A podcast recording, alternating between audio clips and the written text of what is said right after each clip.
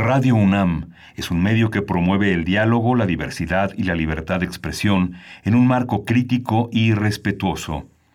Los comentarios expresados a lo largo de su programación reflejan la opinión de quien los emite, mas no de la radiodifusora. Radio UNAM presenta Primer Movimiento. El mundo desde la universidad.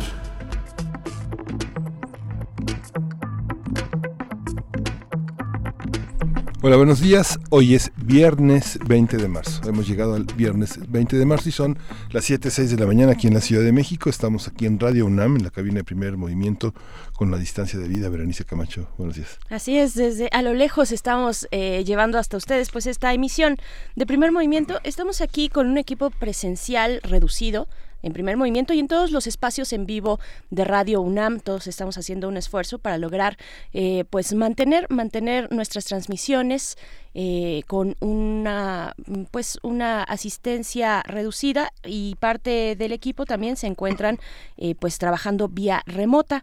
Así estaremos estaremos hasta la medida de nuestras posibilidades pues realizando este esfuerzo que nos da mucho gusto de verdad poder hacer día con día para estar con ustedes y así nos lo permiten de las 7 a las 10 de la mañana de lunes a viernes. Y pues bueno estamos llegando así al viernes viernes que es de complacencias musicales aquí en eh, primer movimiento, complacencias musicales, radioteatro también. Estaremos conversando de poesía en unos momentos más, pero antes damos la bienvenida a la Radio Universidad de Chihuahua. ¿Cómo están ustedes? ¿Cómo les va por allá? Cuéntenos, por favor, en redes sociales. Estaremos eh, eh, pues en alianza con la Radio Universidad a través del 105.3, el 106.9 y el 105.7. Bienvenidos, Chihuahua, y desde donde nos estén escuchando en el 96.1 de FM, en www.radio.unam.mx y tantas otras vías digitales para estar en contacto y haciendo comunidad, Miguel. Sí, hoy vamos a tener un día muy interesante en, en materia informativa. Vamos a abrir con este gran poeta David Huerta en este día previo al Día Mundial de la Poesía. Él es un poeta emblemático de nuestra lengua, de México, de Latinoamérica. Es un poeta que tuvimos oportunidad de escuchar, de seguir a lo largo de la eh, Feria Internacional del Libro de Guadalajara, pues se tuvo el Premio Iberoamericano de Poesía, el más importante de la feria. Él es poeta, editor, ensayista y traductor. Él se define a sí mismo como un profesor universitario, un periodista y un poeta. Así es, poesía para el inicio de esta jornada radiofónica de primer movimiento y después nuestro radioteatro. Estaremos aquí en cabina los poquitos que somos haciendo el radioteatro. Sí, y vamos a tener en la nota nacional el TEMEC, su aprobación en Canadá y la urgencia de su implementación. Vamos a conversarlo con la doctora María del Rocío Méndez. Ella es licenciada en Relaciones Internacionales, es académica de la FES Aragón y es especialista en comercio internacional y negocios internacionales. Y después, también para la segunda hora, conversaremos con Roberto Coria, nuestro amigo Roberto Coria, investigador en literatura y cine fantástico, ustedes ya lo conocen, y si no, pues vayan a su cuenta de Twitter porque siempre tiene muy buenas recomendaciones y justo es lo que vamos a hacer con él. ¿Qué ver? ¿Qué ver durante esta cuarentena? Que ya se acerca, todavía no está en su totalidad, hay que ir poco a poco siguiendo los pasos, pero nos va a hacer algunas recomendaciones para pasar de una manera lúdica este momento de cuarentena que ya se aproxima.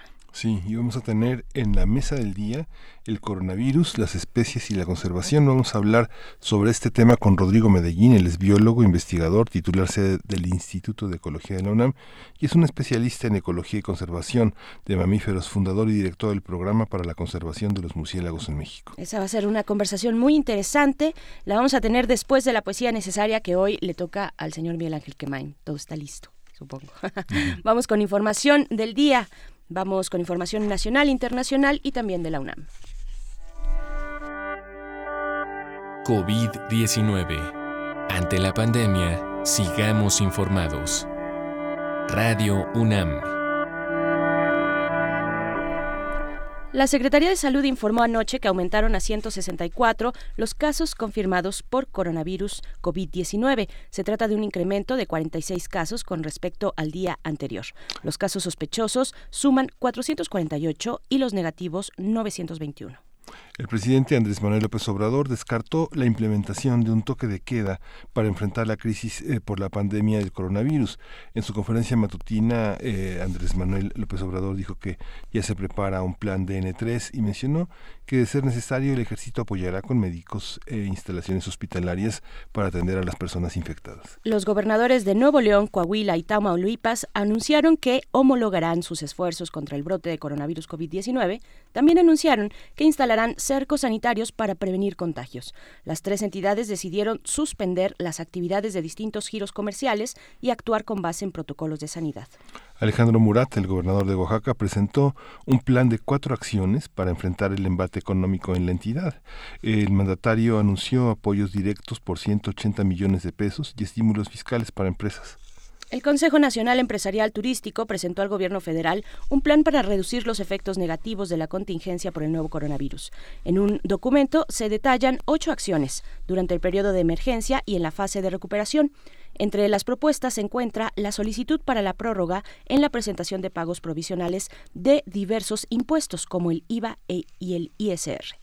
Y en la parte internacional, en lo internacional tenemos para ustedes que Estados Unidos elevó su alerta de viaje a su nivel más alto. El Departamento de Estado pidió a los ciudadanos no, viajar al extranjero y regresar al país inmediatamente ante la pandemia del coronavirus. Estados Unidos registra más de 10.000 casos de personas infectadas y 160 personas muertas. La ONU advirtió que es inminente una recesión global por los efectos del brote del COVID-19 y pidió respuestas coordinadas para enfrentar la escala y complejidad de la crisis. Antonio Guterres, secretario general de la ONU, exhortó a los países ricos a que ayuden a las naciones menos preparadas ante el, el avance de la epidemia. La Comisión Económica para América Latina y el Caribe, la CEPAL, advirtió que la pandemia del coronavirus tendrá efectos devastadores sobre la economía mundial.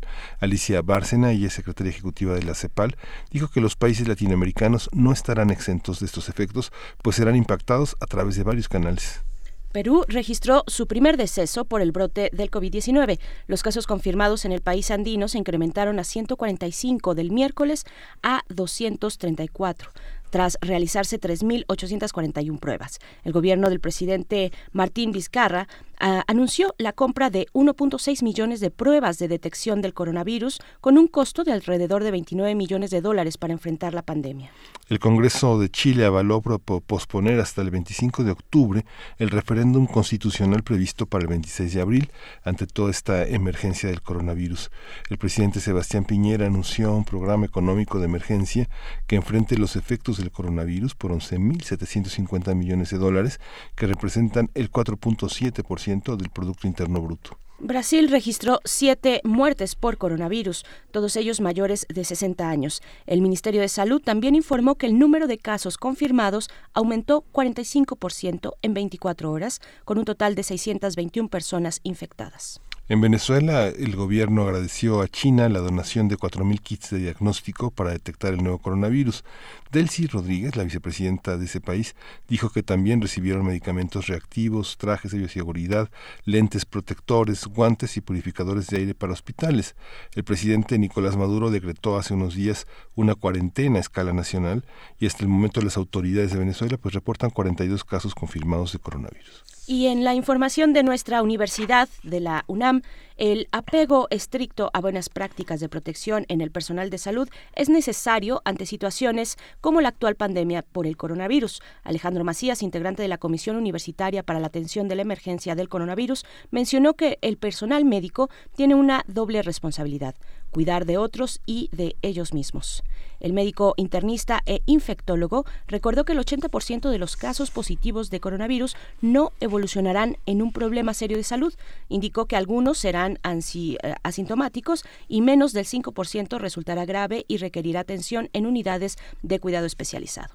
Sí, en las recomendaciones culturales, un poco para detenerse en otros temas, si está en casa, eh, el Instituto de Astronomía de la UNAM tiene una colección de varios videos cortos que se llama Fontana Firmamento, que está disponible en YouTube. Y en esta ocasión hay un, hay un video que se llama Materia Oscura, un enigma de la astrofísica actual, que es un reportaje acerca de los diferentes elementos que componen el universo. Ojalá y le eche un ojito. Es un material muy, muy interesante, muy diverso y ver las otras posibilidades. Todo esto va a estar en, nuestras redes, va a estar accesible, le da, le da clic al link y lo va a encontrar con mucha facilidad. Así es, y hasta aquí nuestro reporte cotidiano, que es un esfuerzo también nuevo ante esta emergencia del coronavirus. Vamos con lo siguiente. COVID-19. Ante la pandemia, sigamos informados. Radio UNAM.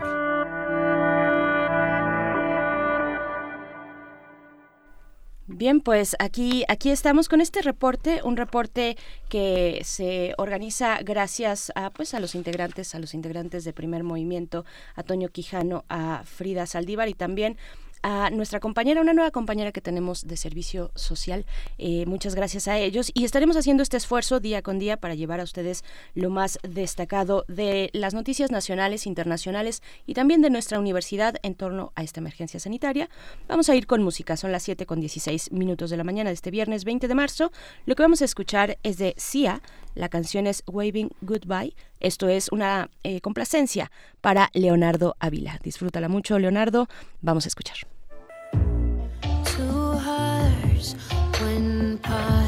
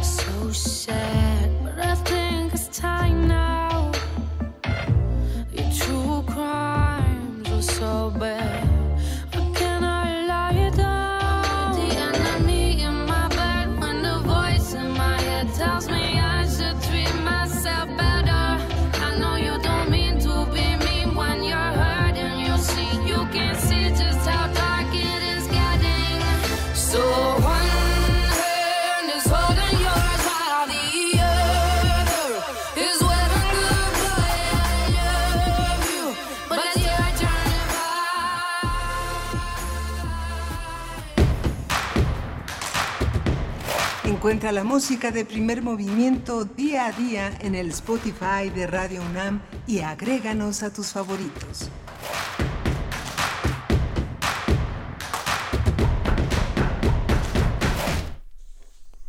La poesía es el género literario que gracias a la libre circulación de ideas por medio del lenguaje renueva la conexión con el mundo al expandir nuestra percepción e interpretación. El lenguaje poético constituye, a través de metáforas, asociaciones y figuras retóricas, otra lectura posible de la realidad. La UNESCO, durante su 30 periodo eh, de sesiones en París en 1999, decretó el 21 de marzo como Día Mundial de la Poesía. Los principales objetivos de esta acción son impulsar su enseñanza, fortalecer su diálogo con demás manifestaciones artísticas, apoyar a pequeñas editoriales y fomentar la tradición oral de recitales y lecturas poéticas. Asimismo, se pretende apoyar la diversidad lingüística poética y dar la oportunidad a las lenguas amenazadas de ser un vehículo de comunicación artística en sus respectivas comunidades. En el marco del Día Mundial de la Poesía vamos a hablar de la obra de David Huerta.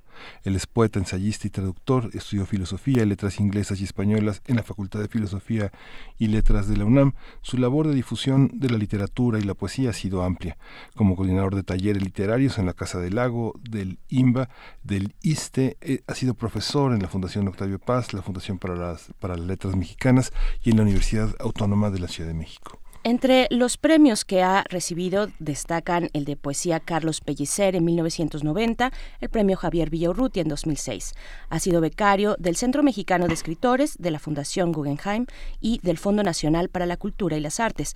Desde el 2016 es creador emérito del Sistema Nacional de Creadores de Arte y en 2019 ganó el premio Phil de Literatura en Lenguas Romances.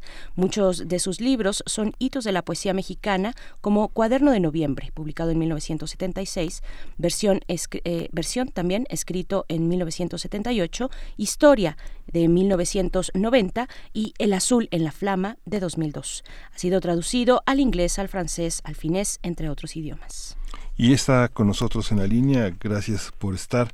David Huerta se define a sí mismo también como un profesor universitario, un periodista y un poeta. Gracias David por esta mañana. ¿Cómo estás? Eh, bien, eh, Miguel Ángel, mucho gusto de, conversar con ustedes esta mañana. Gracias, David. Estamos Berenice Camacho y estamos muy emocionados de estar contigo porque eres eh, tu obra ya es un referente que que no que no solo es objeto de estudio, sino que genera genera otros poemas, otros otros poetas. Es un es una matriz ya en nuestra en nuestra lengua. Y bueno, David, ¿cómo cómo entender una celebración de la poesía en en medio de un mundo que tiene tanta tristeza, tanta grisura, como, como, como te colocas frente a una, a una actitud creadora como siempre la has tenido. Bueno, eh, yo creo que la poesía tiene una función extraordinaria y eh, tiene además un rasgo muy muy notable. Está eh, al margen o, un poco o un mucho, según se ve, al margen del mercado. Entonces, no depende como por ejemplo la pintura de los grandes circuitos comerciales y de las grandes finanzas que por ejemplo se ponen en movimiento para adquirir obra, obras pictóricas, obras plásticas, ¿no? La poesía es más bien modesta este en términos del dinero, es decir, por eso digo que está más o menos al margen del mercado. Em, entonces, celebrar una actividad hasta cierto punto desinteresada desde ese esa perspectiva económica como la poesía me parece muy saludable y es un gesto pues fantástico de la UNESCO como ustedes explicaron que se celebre este llamaste eh, un género a la poesía este Miguel Ángel. Para mí es más que un género es algo así como pues la literatura misma realmente sí claro claro eh, es un gusto saludarte también, David Huerta, soy Berenice Camacho. un, gusto de verdad platicar contigo esta mañana. ¿De qué sí, a qué sí responde? ¿A qué sí responde la poesía? Si bien no responde, como nos dices, a estos circuitos eh, comerciales de galerías también donde se ofertan expresiones eh, artísticas como la pintura, el arte contemporáneo, pues tiene ahí sus grandes detractores también en ese sentido. Pero ¿a qué sí responde? ¿De qué salud goza la poesía en, en estos momentos en nuestro país, en nuestra región? Mira, yo creo que la poesía eh, nace de un impulso que es muy profundo, que tiene que consiste en, eh, por un lado, en contar historias. Es decir, pareciera que la, la poesía es otra cosa, pero eso eso ocurre porque hemos identificado en los últimos siglos, digamos, en los últimos, en los siglos recientes a la poesía, con la poesía lírica, con la expresión de una individualidad, de una subjetividad singular. Pero no, la poesía siempre ha contado historias. El origen de la poesía occidental está en dos grandes poemas narrativos, la Odisea y la Iliada, el padre Homero, como suelo yo decirle yo, un poco cursimente. Mm. Pero la, la necesidad de contar historias, de escuchar historias y de eh, contarlas y escucharlas eh, por medio de un lenguaje que está articulado, que está organizado, de una forma especialmente atractiva, puesto que está al margen también, así como la poesía está al margen del mercado, también está al margen de la utilización que yo llamo instrumental del lenguaje, ¿sí? este, una utilización intencionada de las palabras. Eh, esta, esta necesidad profunda la vemos en los niños, por ejemplo, que dice, cuéntamelo otra vez, cuéntamelo otra vez. Eh, las eh, historias que se cuentan a la luz de la hoguera en, el seno de, una tribu, el, eh, el, padre que le cuenta la historia de su familia a, un niño o que, o que habla de, de, las cosas que le han ocurrido en, en, el seno de la familia, todo eso responde a una necesidad profunda de hablar, de cantar en ocasiones, de escribir eh, cuando de eso se trata, eh, en esta forma en que utilizamos el lenguaje intencionadamente de una forma expresiva. Entonces, eh, yo creo que la poesía responde a eso y manifiesta una salud muy grande en, en una en una psique no solamente individual sino también de una comunidad. Fíjate, David, que bueno, hay un hay la reunión de tu poesía, La Mancha en el Espejo, que incluye 19 libros que se publicaron en dos tomos en el Fondo de Cultura Económica en 2013, de 1972 a 2011, pero están esas pequeñas joyas que son las obras que tiene Editorial Era y que también son eh, pequeños libros como portátiles que uno podría este leer y regalar, leer y compartir con alguien, ¿no? Desde el cristal en la playa, el cuaderno de noviembre que fue tu segundo libro, esta incurable que es un enorme libro, el ovillo y la brisa que también es, es, otra pieza. Son como ¿Cómo ha sido tu suerte eh, de ser editado como poeta? Eh, de pronto está La Mancha en el Espejo, pero de pronto también todo este ramillete de libros que son como yo pienso muy portátiles son uno puede traer en cualquier parte no pues sí eh, eh, yo he tenido una suerte enorme realmente eh, de la hospitalidad de la casa editorial era a lo largo de los años desde 1976 em, cuando publicaron cuaderno de noviembre. Em, yo llevé con cierta timidez el manuscrito como dicen ahora el mecanograma del cuaderno de noviembre al al despacho de Vicente Rojo, de su despacho de diseñador, de jefe de arte de, ediciones era, y él tuvo la gentileza de, recomendarlo con la editorial y se publicó, y de entonces a esta parte, imagínate, ya son un montón de años, ya no sé cuántos, ¿verdad? Habría que hacer la cuenta, pero son más de 40 años de relación con editorial era, ahora a la cabeza de, de esta casa está Marcelo Uribe, con un equipo formidable de gente eh, muy entusiasta, a pesar de que viven una crisis muy delicada, como todos sabemos, y eh, bueno, realmente yo me considero enormemente afortunado porque en un editor es así, pues la verdad, como decimos en México, no se dan en maceta, ¿no? Sí. claro. Yo quería regresarme un poquito antes porque toda la reflexión previa, igual que esta del circuito eh, de la industria editorial en torno a la poesía, pues es muy interesante, pero quisiera regresarme un poco para, eh, mencionabas la Odisea, la Iliada, y pensaba yo en los, en los Aedos, en los Rapsodas y después también en los juglares, y cómo en algún momento, y que nos cuentes tú también esta parte, eh, en este origen tal vez de la poesía, cómo en algún momento se desprenden o caminan de manera paralela, pero cada una por su carril, la filosofía y la poesía, para descubrir desde, con, formas distintas tal vez los, los mismos temas, ¿no? O cuestionarse sobre los mismos temas. ¿Cómo ves tú esta relación?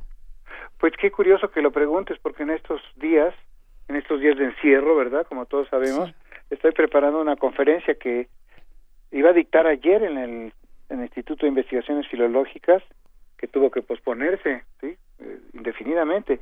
Eh, no sabemos cuándo la dictaré, pero sobre la filosofía y la poesía precisamente, pero en el caso de un poeta que es eh, Jorge Luis Borges, en la poesía juvenil de Jorge Luis Borges. Eh, mira, eh, la poesía y la filosofía efectivamente han eh, discurrido sobre canales paralelos que se comunican en algunas ocasiones. Em, son actividades que em, se emparietan, pero que en otros momentos se alejan. Eh, en el caso de Borges, por ejemplo, que es el que tengo fresco, ¿verdad? Porque lo estoy estudiando para esta conferencia, y lo voy a seguir estudiando toda mi vida, yo creo. Lo he leído siempre con gran provecho y con gran alegría. Eh, en el caso de Borges, estamos ante un lector muy eh, fervoroso de la de la poesía occidental, también de las manifestaciones filosóficas de otras culturas, por ejemplo, en el Oriente, es un conocedor de la de la filosofía budista, por ejemplo. un gran lector, eh, y un gran sintetizador de ideas. Ahí es donde se encuentra el, yo creo que el, eh, el, contacto entre la filosofía y la poesía. Los poetas suelen sintetizar y poner en sus poemas las ideas filosóficas, las ideas que están en los grandes sistemas, pero que aparecen en los poemas en forma más o menos sintética. ¿sí?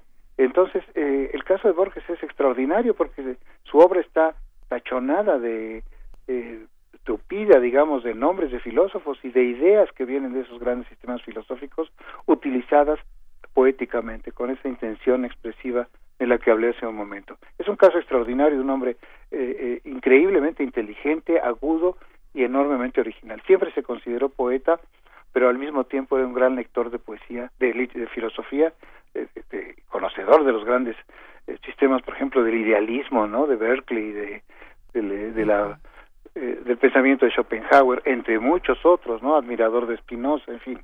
Eh, tenemos aquí un gran ejemplo en la literatura de nuestra lengua, de nuestro idioma, de nuestro continente, de un gran autor que establece ese contacto de una forma muy fecunda. Ahora que Bernice plantea el tema de la filosofía, David, yo te recuerdo desde hace más de 35 años siempre con la alegría de compartir lecturas y, veo a la distancia la cantidad de ensayos, la cantidad de curiosidades que has expuesto.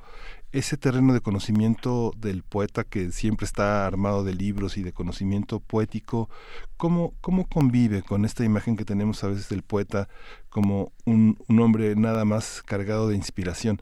Siempre te han acompañado una, una, una cantidad de lecturas, de libros, de, de sugerencias, de curiosidades, y, y al mismo tiempo también esta idea de compartir como profesor, no solamente como un hombre curioso, sino como un hombre sistemático. ¿Cómo es el conocimiento de un poeta? ¿Cómo se comparte? ¿Y cómo podemos eh, entender la poesía también desde esa esfera de conocimiento, de curiosidad y de, y de, saber? Mira, tú hablabas de inspiración y, la palabra inspiración nos trae más temprano que tarde al terreno de los sentimientos, de las emociones. Eh, pero tendemos a, darle un lugar que realmente no merece a la inteligencia, digamos, a la inteligencia analítica, la inteligencia racional, ¿no? Razonadora en, en el terreno de la poesía. Lo dejamos en otros eh, para otros quehaceres, decimos, el, poeta no razona, el poeta siente, y eso me parece una simplificación no solamente abusiva, sino realmente falsa. El poeta piensa, piensa de una manera diferente a la del filósofo, piensa en las formas del lenguaje, en, las, en los módulos compositivos de los que va a echar mano, en la elección de las palabras, en las cosas que va a decir. Eh, por medio de esas palabras en esos módulos compositivos. Entonces hay una hay un papel de la inteligencia razonadora en el en el poema, en el poeta em, que solemos dejar de lado, hacer a un lado. Y en ese en ese sentido las lecturas de un poeta son también este fundamentales, ¿no? Porque le permiten establecer relación con inteligencias que suelen ser extraordinarias, ¿no? Digamos un, un poeta que no lee pues es un poeta que o que no lee mucho o que no lee con cuidado, pues me parece que es un poco de quien eh, el caso de una persona que le apuesta a la sola inspiración y con eso corre un riesgo pues muy grande, ¿no? De entre otros eh, eh, el riesgo de repetir lo que ya se ha hecho, ¿sí? Es decir, la, los libros son una gran alegría para muchos para muchas personas como lo son para mí, seguramente lo son para ustedes, estoy seguro, por supuesto, pero eh, son también una fuente de información para saber qué es lo que se ha hecho antes y no repetirlo, ¿sí? Lo cual resulta a veces incluso levemente ridículo. Sí, por supuesto. David Huerta, ¿cómo, cómo describes tú eso, la disciplina de tu escritura, la, disciplina de tu trabajo, de tu quehacer, cómo abstraerse también del ruido del mundo sin perder una comunicación, estando ahí presente para poder lograr observar tal vez eh, pues los momentos eh, fundamentales, esenciales o también los cotidianos de un mundo que va tan deprisa y que está tan convulso en estas fechas. Bueno, una manera eh, de trabajar consiste precisamente en a veces en como en mi caso, ¿no? Yo siempre he dicho que soy poeta que vive en la ciudad, que nació en una gran ciudad y que vive aquí. Entonces, me resulta un poco difícil eh, apartarme deliberada y conscientemente del ruido del ambiente, ¿no? Que me circunda. De modo que mm, permanentemente le estoy prestando atención a ese ruido, a esos sonidos, a esas voces que hay en la ciudad. Y eso son eso es material fundamental para mí para mi para mi poesía. Eh, procuro tener los ojos muy abiertos ante lo que ocurre eh, lo que lo que ocurre ahora por ejemplo no con las calles en largas durante largos ratos vacías prácticamente no eso es eh, la gente preocupada mirándose una una a la otra es un espectáculo fantástico no hay mucho ruido y, y como sabemos el aire se está limpiando en algunas ciudades, por ejemplo en algunas ciudades chinas, el agua de Venecia se está se está aclarando. Me parece que es algo que acompaña esta crisis eh, mundial que, que me llama enormemente la atención y creo que eso solo se puede discernir bien si tiene uno los ojos abiertos ante el mundo, ¿sí? no apartándose de él. Creo que la misión del poeta consiste en buena medida en tener los ojos abiertos y en estar alerta eh, con todo lo que ocurre alrededor de él.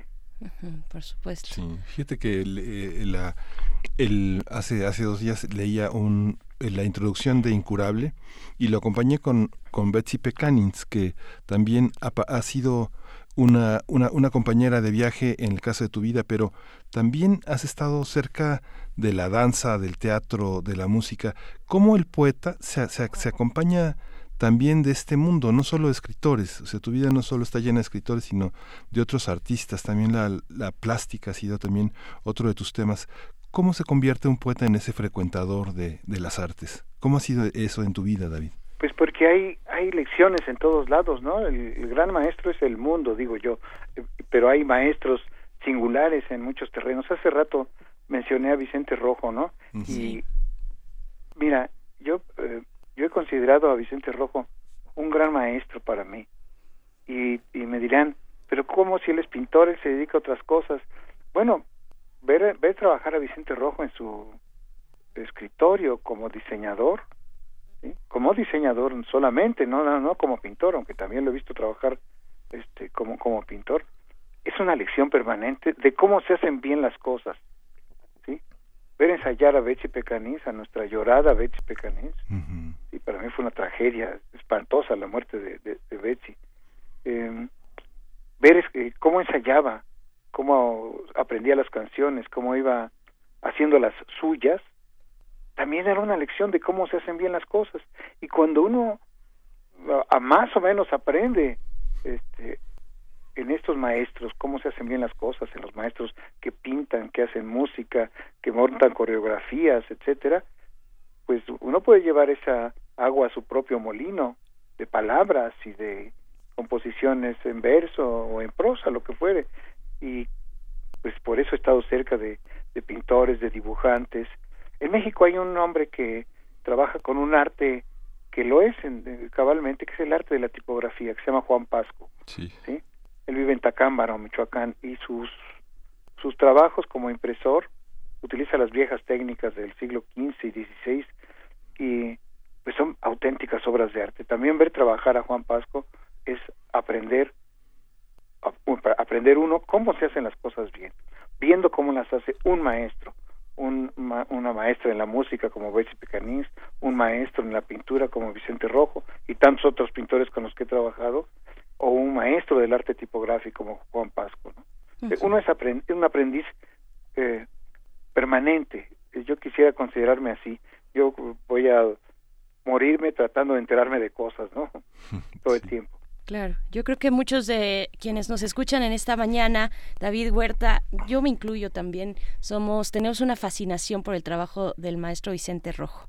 Es, es de verdad una, una inspiración, es una vuelta, es, es una ventana también a una, a una época, una ventana eh, gráfica, desde la gráfica. Eso es tan simbólico para poder explicarnos eh, pues un pasado reciente, pero también un, presente, me parece, cuando, cuando hablamos de Vicente Rojo.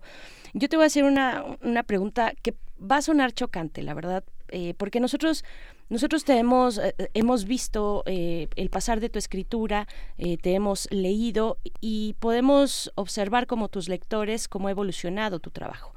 Pero quiero que, me lo, que, nos lo cuentes tú, cómo tú mismo has ido construyendo esa evolución de tu trabajo desde eh, pues un ámbito, por supuesto, muy íntimo, como no puede ser de otra manera cuando se habla de la poesía y de las letras, ¿no? ¿Cómo has visto ese pasar de tu trabajo a lo largo de los años? Mira, yo empecé un poquito tarde, ¿sí? Eh, no a escribir, eh, escribía yo prácticamente desde niño, puedo decirlo. Escribía de una manera muy, como, como se dice, derivativa en mis poemas se notaba mucho y muy claramente lo que acababa de leer, ¿no? Si había estado leyendo a Paul Eluardo, a Nicolás Guillén, este, a Pablo Neruda o a Salvador Díaz Mirón, se notaba en los poemas que escribía. Es, es perfectamente natural. Es, eh, practicaba lo que yo he llamado siempre el grado cero del plagio. este, eh, uno acaba de leer a César Vallejo y está trémulo de emoción, cierra el libro y se pone a escribir porque ha recibido ese estímulo formidable y lo que escribe se parece mucho a lo que uno acaba de leer. ¿no? Así empiezan muchísimos, o así empezamos muchísimos eh, escritores, poetas, lo que sea. Entonces, hay una lucha en el momento en que uno decide o adquiere conciencia de que su destino es literario, a tratar de ser uno mismo y no ser solamente un lector arrobado o admirativo de los grandes autores. Uno procura ser en la medida de sus fuerzas uno mismo y más o menos lo va consiguiendo. El primer libro que yo publiqué en 1972 era un libro en el que se notaban las cosas que yo acababa más o menos de leer en esos años. Eh, y es en ese sentido un libro, por un lado, bien hecho, y lo digo sin, eh, sin vanidad, porque es como cuando uno dice, bueno, este niño está bien peinado y se bañó, ¿verdad? En la mañana es un libro muy presentable, muy mono, pero se le nota demasiado eh, que es el libro de un lector muy entusiasta. Sí. Eh, la, el primer momento de evolución es un salto muy grande de cuatro, que se da a lo largo de cuatro años, entre 1972 y 1976, en que escribí Cuaderno de Noviembre, procurando, dando la lucha para tener una voz propia, como se dice, un estilo que fuera solamente mío, una manera de organizar las palabras que fuera la que yo quería y no la que me dictaban en alguna forma los libros de los autores que admiraba. Y a partir de Cuaderno de Noviembre se fue desplegando, por así decirlo, se fue eh, fue profundizándose esa búsqueda de la voz propia, como se dice, ¿no? Se dice la voz propia por el estilo, el estilo singular, el que el que distingue a un autor. Entonces, sin renunciar a las admiraciones que he tenido, he procurado independizarme de ellas para o para ser para ser un individuo autónomo, para bien o para mal, pero autónomo.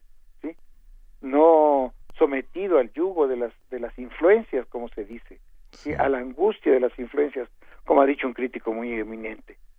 Entonces, pues eh, creo que desde 1976 eh, puede hablarse de una de un esfuerzo muy consciente por ser uno mismo. En mi caso, eh,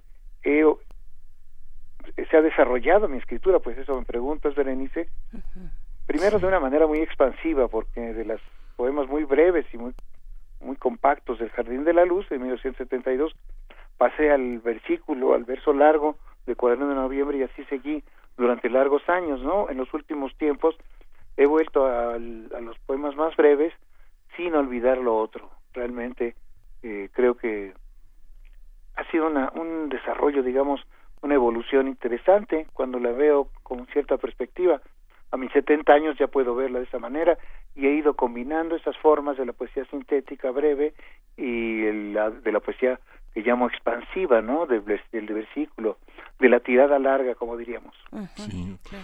esta, desde este, este libro, El Jardín de la Luz, lo editó la UNAM por primera vez. Y bueno, está en La Mancha en el Espejo, este, este libro. Justamente conversábamos hace algunos días con José María Espinaza, que justamente decía que ya en Cuaderno de Noviembre de 1976 ya está el David Huerta de cuerpo entero. Yo quería preguntarte, porque todavía en 1976 está, estaba vivo tu padre, Efraín Huerta, y siempre has manifestado una relación llena de alegría con él, lo has reconocido como un maestro, y te tocó un Efraín Huerta que también era periodista, que también era un hombre lleno de curiosidad, y en sus treintas, ¿cómo, cómo, cómo vibra la, la imagen de un padre, de un, hombre tan importante para nuestra poesía como él, David, en ti?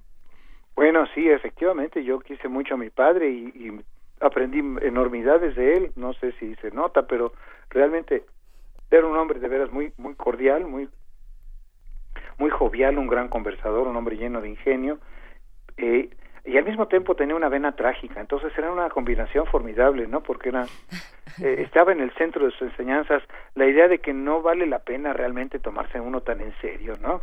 Pero al mismo tiempo eh, decía, al mismo tiempo debemos ver, ser capaces de ver el mundo en su dimensión trágica, ¿no? Entonces esta combinación, no tomarse uno en serio y de ver el mundo con esa mirada trágica, eso es para mí la gran lección de Efraín Huerta, ¿no? Pero te quiero decir algo, este, que, he tratado de poner de resalto en los últimos tiempos, Miguel Ángel, y es el papel de mi madre, Mireya Bravo, ¿no? Que no es una figura vistosa porque no era poeta, no era publicaba libros, pero para mí fue fundamental y en buena medida, lo voy a decir con todas sus letras, mucho más importante que mi padre. Ella fue quien me formó, realmente, ¿no? Mis padres se divorciaron cuando yo era muy chico y yo viví hasta mi primer matrimonio con mi madre. Entonces, este, mi padre estaba siempre pendiente de nosotros y estaba tan cercano como podía estarlo. Y desde luego yo lo leía con auténtico entusiasmo, ¿no? Pero el papel de mi madre es, en alguna medida, como te digo, mucho más importante en el terreno de la formación, ¿sí? Que el de mi padre. Mi padre me recomendaba lecturas, hablábamos de los libros que leíamos, pero y algunas veces me comentó mis poemas, pero quien que realmente me formó fue mi madre. Sí, qué extraordinario que digas eso. Sí, qué extraordinario, de verdad. Pues, eh, David Huerta, yo quiero comunicarte algunos de los mensajes que nos llegan a través de nuestras redes sociales de quienes nos están escuchando. Nos dicen por acá, eh, R. Guillermo dice, qué hermoso del poeta, en medio de la pandemia, resaltar la belleza que crea la naturaleza para compensar la torpeza humana.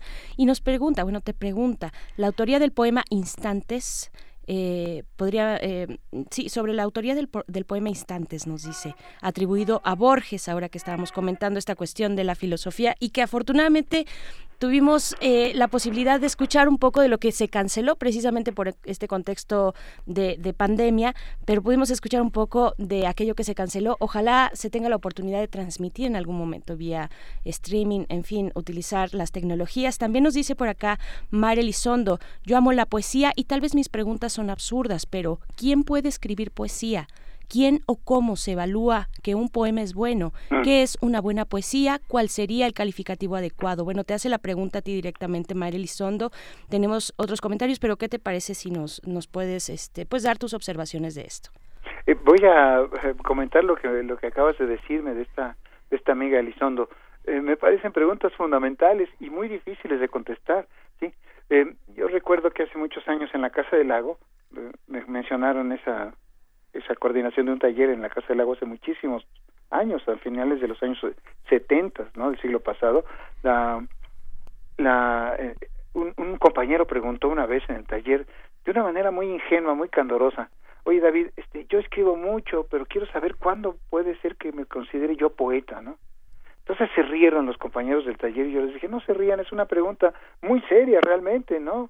Eh, porque pues es una pregunta incluso que puede atormentarnos, ¿no? ¿Cuándo, cuándo, cuándo sabré que ya soy que ya soy un poeta? Y le dije, mira, la respuesta tiene mucho de sociológico, ¿sí? Tú vas a ser poeta, bueno o malo, pero poeta cuando la comunidad de los poetas te reconozca como tal, como uno de sus pares, ¿sí? Independientemente de la calidad de tu de lo que escribes, ¿sí? Ese es otro asunto. hay un reconocimiento social de la condición del artista, en este caso de la condición del poeta. ¿Cómo saber cómo cuando un poema es bueno? Pues está en el mismo terreno, ¿no? Realmente es imposible, ¿no? porque el, juicio lo, dan no solamente los críticos, sino el tiempo, ¿sí? las obras que resisten el paso del tiempo son las obras buenas, las obras valiosas, las obras que perduran y muchas veces se convierten en clásicas, están ya al margen del tiempo porque lo han, superado las pruebas terribles del paso del tiempo. Entonces, eso, es muy difícil saberlo. Eh, los poetas que tienen una enorme celebridad en vida muchas veces declinan póstumamente y su fama se desvanece, porque sus poemas quizás no eran tan buenos o tan potentes como se creyó mientras vivían. Entonces, eh, la, la, apuesta es, eh, en un se da en un terreno muy incierto, ¿no? perdurará algo de lo que yo escribo, sobrevivirá a las pruebas del tiempo, pues quién sabe, realmente es el más grande crítico, el tiempo histórico, el tiempo que transcurre es el más grande crítico que hay. Sí. David, ha sido también eh, eres un poeta consagrado, eres un hombre muy importante en la literatura mexicana, pero te has convertido también en un, en, un hombre que siembra, porque van a aparecer una serie de trabajos en, en, grano de sal, tus ensayos en Editorial Cataria, publicaste en la Universidad de Querétaro los instrumentos de la pasión, o sea, ese es realmente, son gestos de humildad y de generosidad, de poner en, en, editoriales, el, hacerlas, hacerlas visibles con la obra con una obra como la tuya.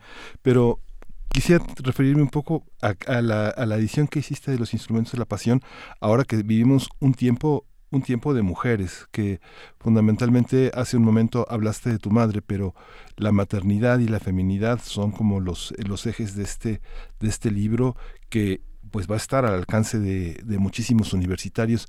¿Cómo, cómo, cómo se dan estos, cómo, cómo se dan estos temas? ¿Cómo reuniste la feminidad, la maternidad en un libro como este? Si nos cuentas un poco de esta, de esta edición. Ay, me, encanta, Miguel Ángel, que menciones los instrumentos de la pasión. Mira, lo publicaron dos amigos de Querétaro, editores ejemplares, Federico de la Vega y Diana Rodríguez, este, y eh, fueron realmente hospitalarios porque eh, me, me, recibieron con, con mucha generosidad, publicaron el libro que se llama así porque es el título del primer poema que cuyo tema es precisamente la maternidad. Este, imagínate si no va a llamar la atención una un fenómeno así, ¿no? El, fenómeno fundamental para la preservación de la especie, ¿no? La sexualidad, la maternidad, el dar a luz, eh, muy al margen, eso sí lo aclaro, del 10 de mayo, de todo lo que significa el 10 de mayo y el Día de las Madres y la cursilería de la abnegación de la mujer mexicana, sí que es, eh, son temas que tienen alcances muy cortos, aunque sean problemas muy graves en nuestra sociedad. Pero para un poeta, el fenómeno extraordinario de dar a luz, pues ese me llamó mucho la atención y me ha, me ha llamado la atención toda la vida, este, sobre todo porque no tengo la menor idea eh, desde el punto de vista de la experiencia, soy hombre. Entonces, ese poema que encabeza los instrumentos de la pasión y que le da título al libro, trata ese tema. Y por, por fin pude escribir un pude, publicar un poema que estaba escrito hace ya muchos años, ¿sí? Pero lo fui puliendo y lo fui perfeccionando hasta que se publicó en este libro, que publicaron los compañeros universitarios en Querétaro. Entonces, eh, pues es un libro que me da mucho gusto por, por esas razones, ¿no? Por haber podido abordar ese tema, por haber este, sido publicado en, no en la ciudad, sino en, en, Querétaro, y en fin, eh, eh, todo lo demás que mencionas, pues es, a mí también me impresiona mucho. La generosidad de Tomás Granado Salinas que me permitió publicar este un pequeño libro en su editorial Correo es un libro que se llama Correo del Otro Mundo. Eh, y la el libro que me que acaba de poner en mis manos Fernando Fernández que se llama Las hojas mm, en Qatar es un libro de ensayos sí tanto Correo del Otro Mundo como eh, Las hojas son libros de ensayos no que ya continúan el, eh, el, el trabajo que he hecho que he publicado, por ejemplo, en el Vaso de Tiempo, que publiqué en Monterrey con Janet Lozano en Vaso Roto. Entonces, ya en, mi edad madura, ¿verdad? En mi, vejez estoy reuniendo y publicando a conocer mis ensayos. Fantástico. Pues David Huerta, eh, ha sido un placer conversar contigo esta mañana, escucharte. Yo estoy segura que muchos de eh, quienes están en nuestra audiencia, pues te van a leer en este encierro. Así es que vamos a estar cerca de alguna u otra manera a través de las letras. Muchísimas gracias. Gracias a ustedes, eh, Berenice, Miguel Ángel. Este, Un saludo, un abrazo con sana distancia. Y queda pendiente incurable que hizo, lo ha reeditado de una manera extraordinaria, era, pero pues es uno de los libros más emocionantes de fines de los, de los, de los 80, tener en las manos una de las obras más más eh, eh, proliferantes de la literatura mexicana, está queda pendiente el incurable, David. Claro que sí. Gracias. Bueno, muchas y ahora que regresamos a ERA nada más, bueno, mandar un saludo al maestro Vicente Rojo, si es que acaso nos está escuchando, yo quiero decirle que cada que paso por su casa estudio, cada que paso por afuera de su casa estudio, le, eh, le dedico un suspiro, ¿eh? Tengo que ser muy honesta y, y, aprovecho la oportunidad ahora que salió su nombre a cuento esta conversación. Muchísimas gracias, David Huerta. Gracias. Gracias. Hasta pronto. Vamos a ir con música, es una banda española que se llama León Benavente. La canción es Ánimo Valiente y es para Mimi Miranda.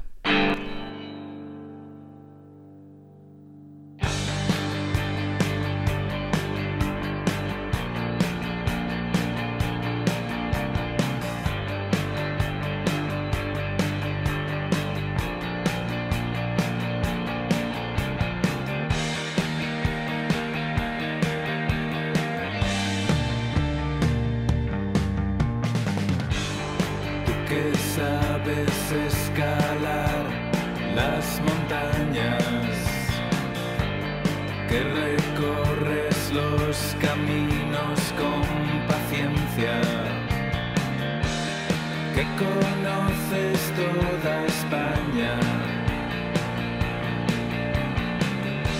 y vives bajo la influencia. Tú que sabes lo que fueron los ochenta, te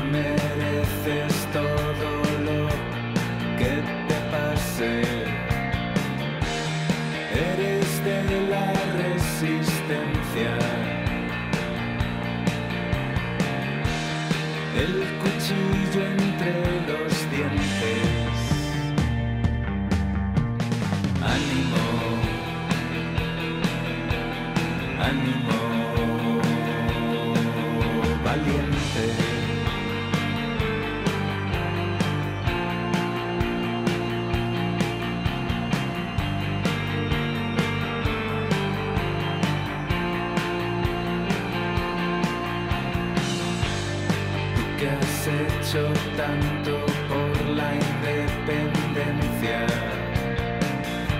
y hablas un idioma casi extinguido.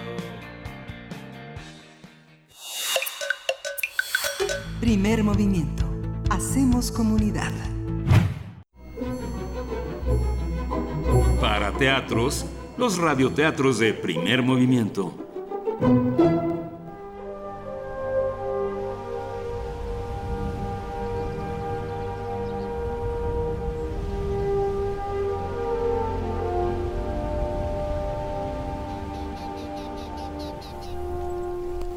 Max Ernst, El hombre pájaro. De Daniela Iride Murgía, Fondo de Cultura Económica, de Los Especiales a la Orilla del Viento.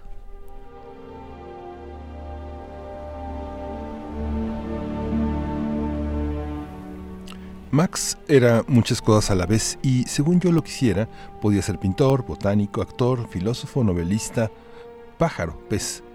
Quizá porque en esencia era lo que la gente llama un soñador. Explorador infatigable. A Max le gustaba escalar todas las posibilidades del pensamiento y darle forma a través de una inagotable diversidad de colores, texturas, formas, materiales y figuras que combinaban entre sí, enfrentándolas a su terrible curiosidad por el mundo. Max desobedecía a sus padres, al tiempo, al viento. Desafiaba razones y prefería escalofríos cálidos, prados puntiagudos, círculos cuadrados y raíces bien peinadas. También se entretenía con deleite en espiar los rincones más íntimos y ocultos de las cosas, ampliar sus detalles y liberarlos. Se rodeaba de flores, papeles y libros, cartulinas, mapas y telas de seda, lápices y pinceles, postales, fotos, grabados, en fin, de cualquier cosa con la que pudiera hacer magia, combinando imágenes y palabras.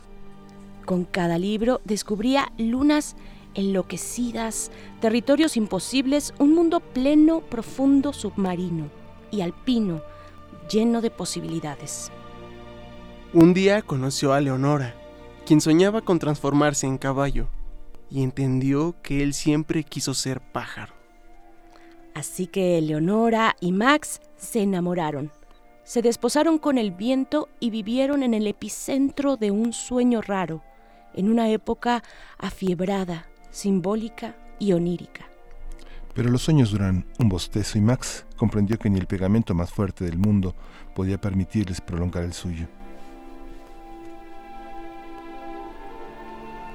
Y mientras pasaban las horas, mudo como un pez, observando los dibujos en el cielo, las bandadas de aves en vuelo, aprendió a hacer retratos, a pintar flores, a volar sin alas con los pies plantados en el suelo y dibujar, como lo hacen las ramas sacudidas por el viento.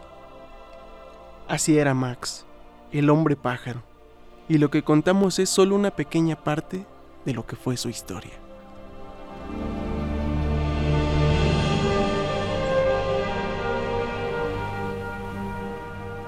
Max Ernst, El hombre pájaro, de Daniela Iride Murgía, Fondo de Cultura Económica, de los especiales A la orilla del viento.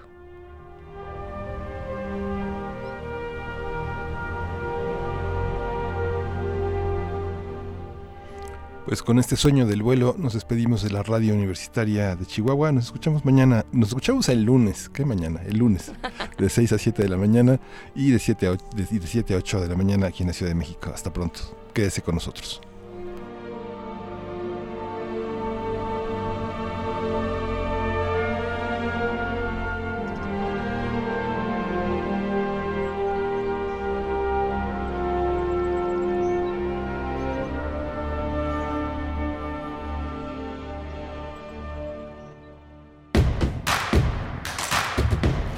Síguenos en redes sociales. Encuéntranos en Facebook como Primer Movimiento y en Twitter como arroba PMovimiento. Hagamos comunidad.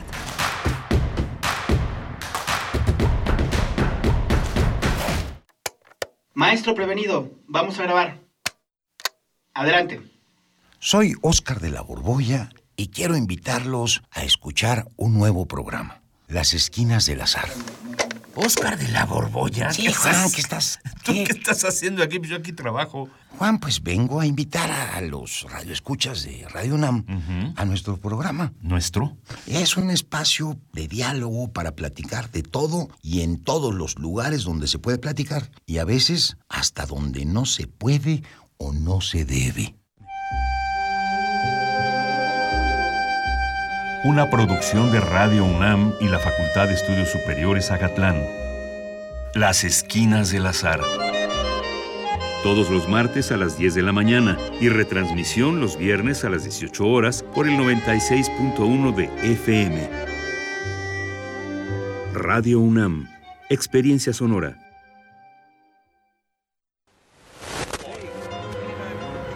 En Europa, desde 2018, se está buscando regular los derechos de los robots.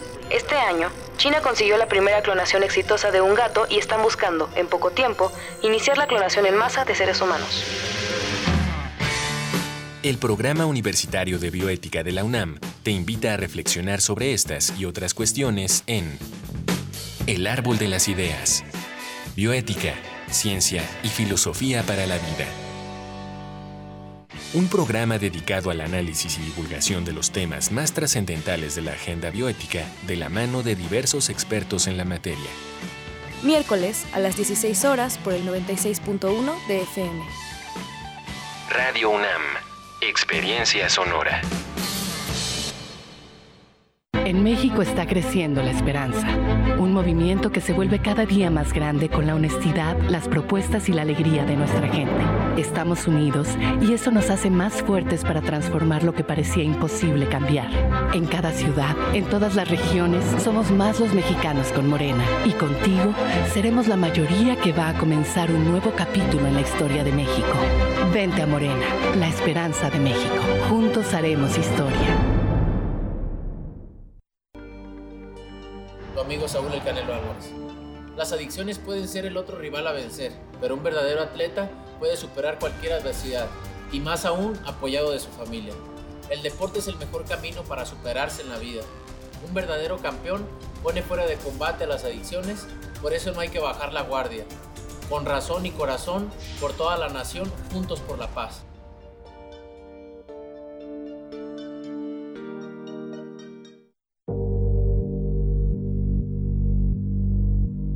Resistir para la libertad. Sobreponerse a la opresión y combatirla por todas y todos. Seguir siendo Resiliente. historias de quienes enfrentaron la adversidad. Una producción transmitida en 2016. Todos los miércoles a partir del 6 de mayo a las 10 horas por el 96.1 de FM. Porque la paz Se reconstruye se crea. y se transforma. Radio, Radio UNAM. UNAM. Experiencia, Experiencia sonora. sonora.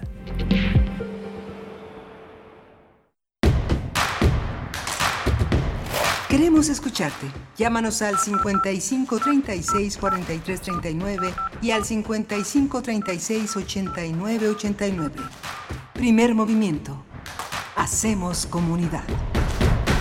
Hola, buenos días, bienvenidos, bienvenidas. Estamos de vuelta en primer movimiento. Hoy es viernes, es viernes 20 de marzo y son las 8 de la mañana con 4 minutos, la hora del centro del país, donde transmitimos en vivo por el 96.1 de FM A partir del próximo lunes estaremos transmitiendo también a través de el 860 de AM toda toda la emisión de Primer Movimiento y estamos eh, pues uniendo uniendo esfuerzos, cerrando filas en torno a esta eh, contingencia de salud.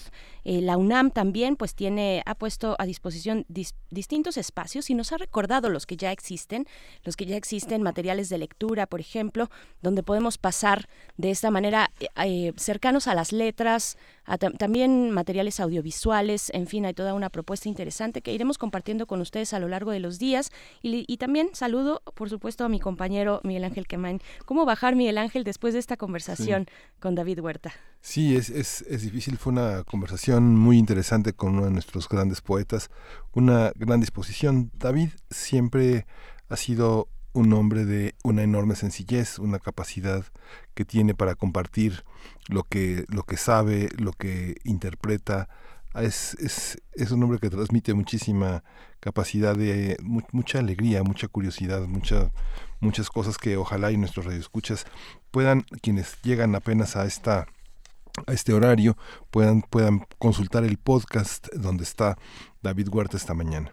Sí, quienes llegan a este horario, pues es la radio Nicolaita, ni más ni menos, en Morelia, nos escuchan allá a través del 104.3. Esto gracias a la Universidad Michoacana de San Nicolás de Hidalgo y nos da mucho gusto, de verdad, poder hacer estos enlaces a través de radios universitarias eh, por lo menos dos y ojalá se, vayan sumando más. Eso sería muy interesante. La Radio Universidad en Chihuahua a las 7, para ellos a las 6 de la mañana, y la Radio Nicolaita a partir de las 8 y hasta las 9. Durante la siguiente hora estaremos con ustedes. Y pues están nuestras redes sociales para que ustedes nos compartan sus comentarios, cómo se sienten, cómo están bueno, cómo despiertan esta mañana, cómo se vive en sus ciudades con esta emergencia que poco a poco, pues sí, va cerrando filas en torno al distanciamiento social y hay que acompañarnos. Yo creo que esa es la misión de espacios como este en primer movimiento, darnos opciones, sacudirnos un poco la pesadez sin dejar de atender a las medidas sanitarias. Eso es lo primero y lo más importante, pero también es igualmente importante pues acompañarnos de distintas maneras a través de la poesía, por ejemplo, porque aquí quienes nos sintonizan apenas, en la hora pasada estuvimos conversando en una charla muy interesante, yo le decía a Miguel Ángel que cómo descender de estas de estos temas de la poesía, de la filosofía, después de una conversación con el gran poeta David Huerta, eh, pues estuvimos aquí con él eh, durante la hora anterior, también tuvimos nuestro radioteatro,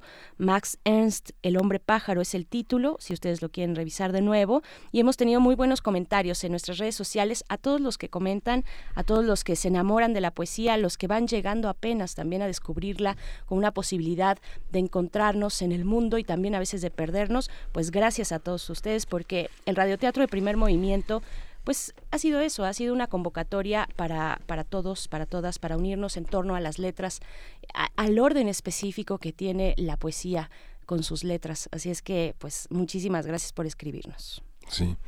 Y bueno, vamos a hacer, eh, ahora sí que vamos a descender, Berenice, con, pues con música. Vamos a escuchar de Astor Piazzolla, Otoño Porteño, porque hoy, hoy, eh, hoy, el otoño entró al hemisferio sur, anoche entró para nosotros la primavera, y esta canción es una manera de complacer a Erasmo Olvera. Vamos a escuchar.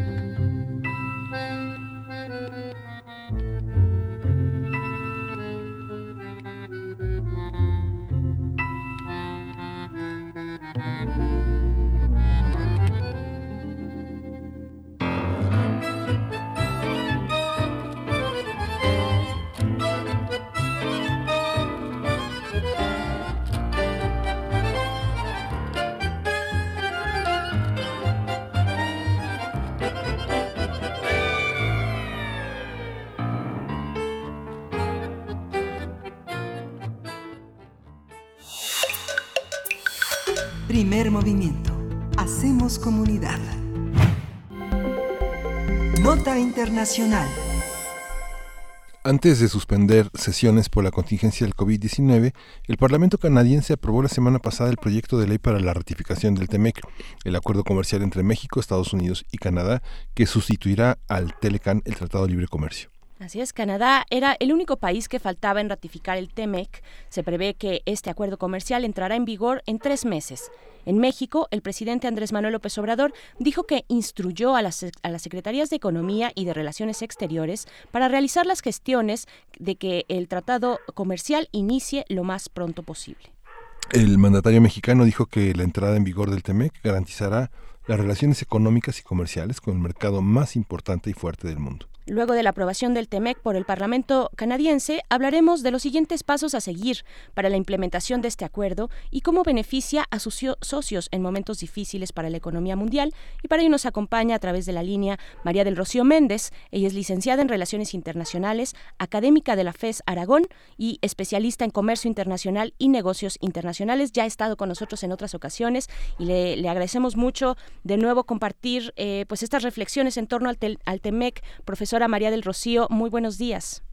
Hola, muy buenos días. Muchas gracias por la invitación y sí, bueno, nuevamente pues aquí acompañándolos a ustedes en su programa. Les agradezco mucho. Al contrario, profesora, pues cuéntanos por favor con esta ratificación ya por parte de Canadá, eh, ¿qué, sigue? Más bien, ¿cómo llegamos? ¿Cómo llegamos? Prácticamente, como se dice coloquialmente, llegamos safe eh, para la ratificación en el, o llegaron ellos, y llegamos porque es algo que evidentemente a nosotros nos importaba y se veía pues con gran atención desde este país que ya se diera la ratificación por parte del Congreso en Canadá, del Parlamento en Canadá. ¿Qué decir de este momento?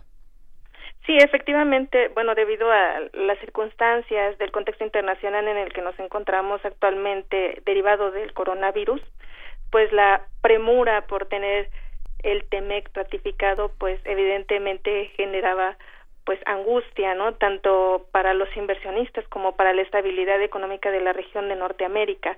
Por lo tanto, más que eh, otra situación eh, prevaleciente dentro de la zona. Yo creo que el, contexto internacional generó demasiada presión para la premura en la ratificación.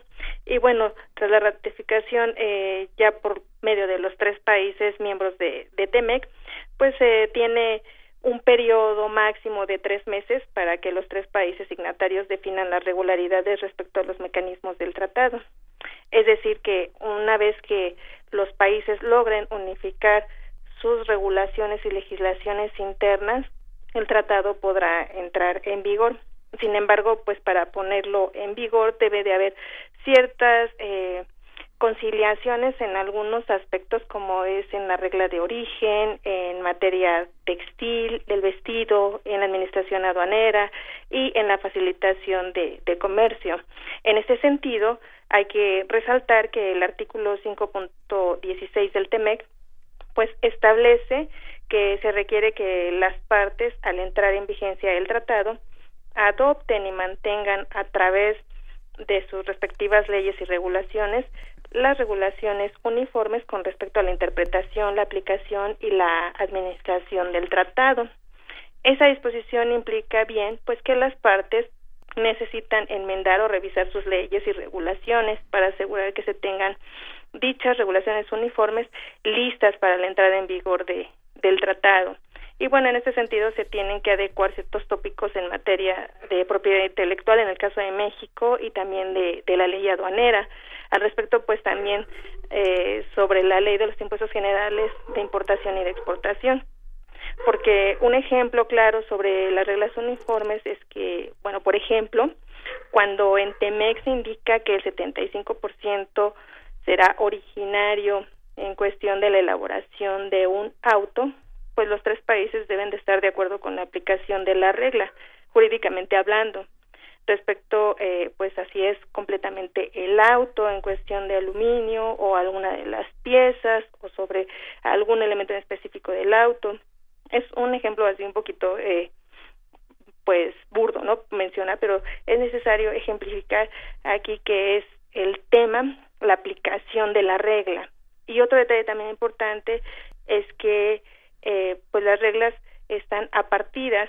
Esto quiere decir que están apegadas a lo que es la tarifa arancelaria de los impuestos generales de importación y exportación. Y en este sentido, hay que ver cuáles son las fracciones arancelarias que se incluyen en cada una de dichas partidas. Por lo tanto, el trabajo previo a la entrada en vigor de TEMEC, pues aún es arduo porque los tres países deben tener las reglas eh, de origen, pues perfectamente bien organizadas antes de que el acuerdo entre entre en vigor. Y eso se complica con la emergencia sanitaria que atraviesa el mundo y que se está y que está estacionada ahorita de este lado, de este lado del planeta, en Estados Unidos, e, en, Canadá. Bueno, el, primer ministro Justin Trudeau, pues está en la situación que conocemos eh, con contagio de COVID-19.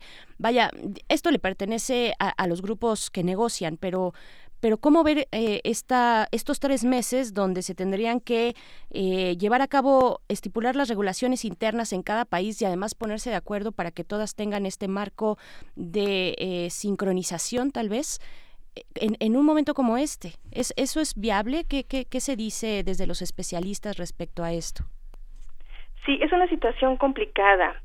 De hecho, los especialistas consideran que TEMEC no debería de entrar en vigor el 1 de junio, que es la fecha en que se tiene eh, prevista la entrada en vigor del tratado, porque la situación eh, con respecto al contexto internacional que está en torno al COVID-19 no favorece para las negociaciones al respecto de estas regulaciones uniformes.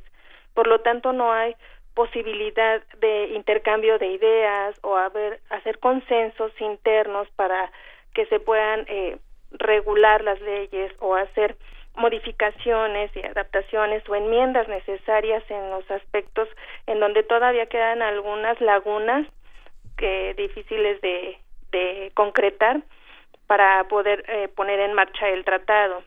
No resulta tan viable que se pongan de acuerdo los tres eh, países miembros porque en ese sentido pues debemos de entender que ante la contingencia pues no está permitida la reunión de más de 10 personas o estar en lugares cerrados.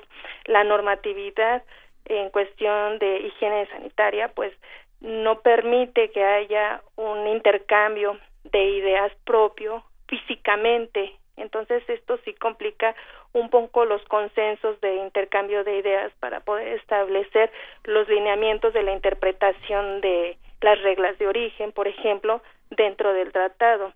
Desde mi punto de vista considero que eh, sí efectivamente se pudieran estar realizando a distancia los consensos para tener las regulaciones eh, unificadas. Sin embargo, eh, la vigencia del tratado podría extenderse o debería extenderse a un periodo más prolongado hasta que pase la contingencia para que todas las enmiendas que puedan realizarse o las adaptaciones a las regulaciones pues se hagan en el momento adecuado con las personas indicadas y en reuniones que efectivamente tengan un impacto sobre la adecuación del tratado que efectivamente pues las partes los países miembros pues se vean beneficiados en este sentido. Y esta parte de ¿Cuáles, ¿Cuáles son las particularidades del tratado con Canadá? ¿Qué en cuestiones de principios se, se distingue de la relación con Estados Unidos? Digo, mencionaste entre las cosas que hay que afinar el tema de la propiedad intelectual, que también es una diferencia entre Estados Unidos y Canadá, que la propiedad intelectual tiene una consideración más cultural y menos comercial que en Estados Unidos, por ejemplo. Sí, por supuesto. De hecho, Estados Unidos eh, se, bueno, se oponía un poco hacia la posibilidad de aprobación de la propiedad intelectual en el sentido de la ampliación en la temporalidad del uso de, de los derechos de autor y de la creación de o de las nuevas invenciones. En ese sentido, eh, me parece que también Canadá eh, hizo pues una buena labor y lo digo, bueno, labora a favor también de nosotros, de México, porque estamos en un tratado que evidentemente sí generó ciertas desventajas en algunos eh, sectores, tanto para Canadá como para México, pero para eso es importante que se reúnan los países y se logren unificar las reglas en los aspectos de reglas de origen y de propiedad intelectual para que quede perfectamente establecido cómo se van a negociar y solucionar aquellas eh, controversias en estos aspectos en las cuales pues los tres países se vean beneficiados y no haya una disputa interna eh, por preferencia hacia Estados Unidos. Y al respecto bueno también me gustaría comentar que Canadá al no únicamente favoreció en este sentido de la propiedad intelectual sino que también tuvo mucho que ver para la conciliación en el aspecto de los paneles de solución de controversias para lograr un equilibrio interno y efectivamente Estados Unidos es el principal socio comercial de Canadá ocupando el 75% de las exportaciones de, de dicho país hacia Estados Unidos. Sí, y es que esta parte es fundamental porque, pues, digamos, no es solamente el derecho de autor de un poema, sino que implica toda la industria cinematográfica y toda la industria musical, ¿no? Sí, efectivamente, la propiedad intelectual abarca varios aspectos, incluso también en cuestiones de invenciones en cuestión de eh, materia científica, ¿no? Sí. O de tecnología, en los cuales pues tenemos que Estados Unidos se encuentra a la vanguardia y evidentemente que en un momento se sintió que quería monopolizar no el aspecto de la propiedad intelectual para tener un mayor dominio no nada más en el área eh, de bienes sino también en cuestión de servicios. Creo que es una una parte elemental no que se trate de, de equilibrar un tanto la aplicación del tratado y evitar monopolios en materia comercial y de servicios evidentemente por supuesto. Estamos conversando con la profesora María del Rocío Méndez, académica de la FES Aragón, acerca de esta aprobación en el Parlamento canadiense del TEMEC. Llegaron en último momento pues ya a, aprobarlo, pero hay mucho tramo por delante, es lo que nos comenta. Y uno de esos eh, aspectos que todavía están en la consideración de, los negociadores de las partes eh, es también eh, los, la selección de los panelistas para casos de controversias laborales y medioambientales y también para panelistas internacionales que, atiendan casos de respuesta rápida, ¿no? ¿Cómo vamos en ese sentido? ¿Qué otros eh, aspectos, eh, independientemente de lo que dispongan las condiciones de, salubridad, eh, cómo vamos en, en estas otras cuestiones? Bien, mira, al respecto sí es importante también destacar que bueno, con respecto a Estados Unidos, te puedo comentar que al menos 30 días antes de la entrada en vigor de, de TEMEC, el presidente debe notificar al Congreso de su país que ha determinado que las otras partes, tanto México como Canadá, han tomado las medidas legales y reglamentarias necesarias para cumplir con los compromisos que requiere el tratado, como por ejemplo eh, las normas de origen, aranceles, listas de paneles relacionados con la resolución de controversias y el establecimiento de comités sobre pymes, además la implementación de una legislación laboral como fue eh, el caso de México, ¿no? Y una vez que todas las partes hayan implementado las medidas legales y regulatorias necesarias para cumplir con las disposiciones, pues el acuerdo entrará en vigor.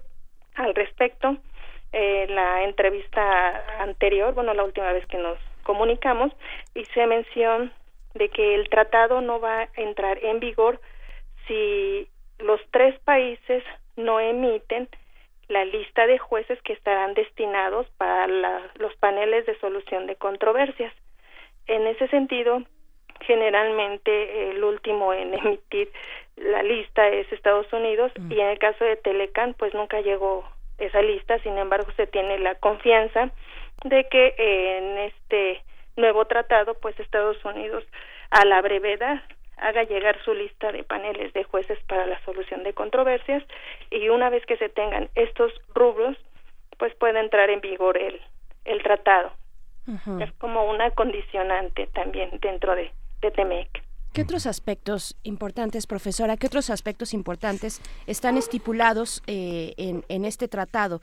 Ya nos hablaba de la cuestión textil, por supuesto, del acero, de la industria del automóvil, que ahorita está en un momento complicado, ¿no? Pienso también, por ejemplo, en las medidas sanitarias para alimentos eh, perecederos, para vegetales, en fin, para productos cárnicos, eh, toda esta cuestión de la alimentación de granos y demás. ¿Cómo, cómo verlo? Pues ya, sí, la verdad, a la luz de, lo que ya nos está ocurriendo, ¿no? Sí, efectivamente, dentro de TEMEC, pues hay varios rubros que sí eh, actualmente eh, debido al COVID-19 resultan preocupantes.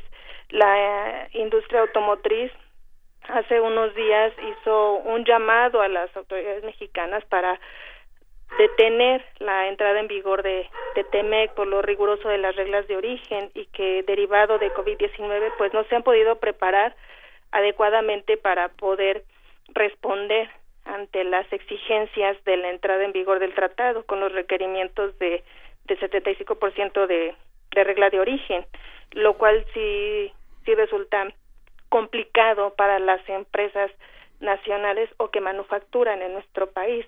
De hecho, eh, hay eh, Ford y Honda van a dejar de producir la siguiente semana, lo que genera pues también temor, ¿no? por la mano de obra para los trabajadores, las reformas laborales que, que se tienen contempladas a alcanzar, ambiciosos proyectos que en este momento pues se van a tener que detener debido a la contingencia y la premura de la entrada en vigor el 1 de junio genera ciertas expectativas negativas al respecto del impacto económico que se pudiera tener.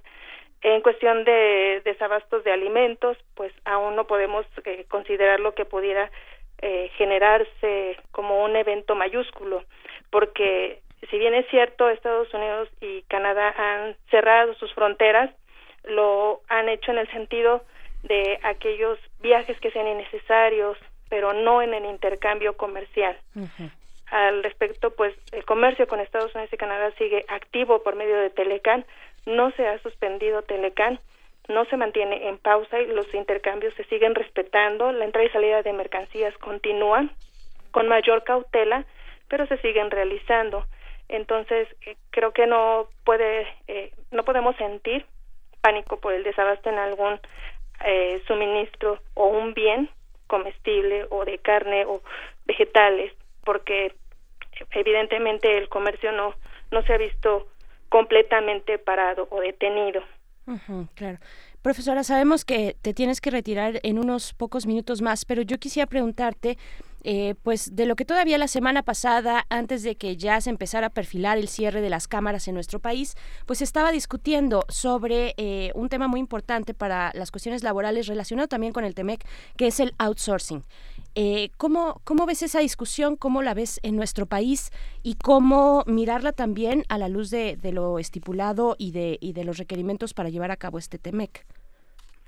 Mm, mira, a mí me parece eh, que outsourcing sí debe ser regulado. Efectivamente, las sanciones resultan un tanto agresivas para los inversionistas, pero me, bueno, desde mi punto de vista considero que es fundamental regularlo, debido a que eh, ha habido lavado de dinero, fuga de capital, que no se logró registrar debidamente durante los sexenios anteriores, digamos de Enrique Peña Nieto y Felipe Calderón.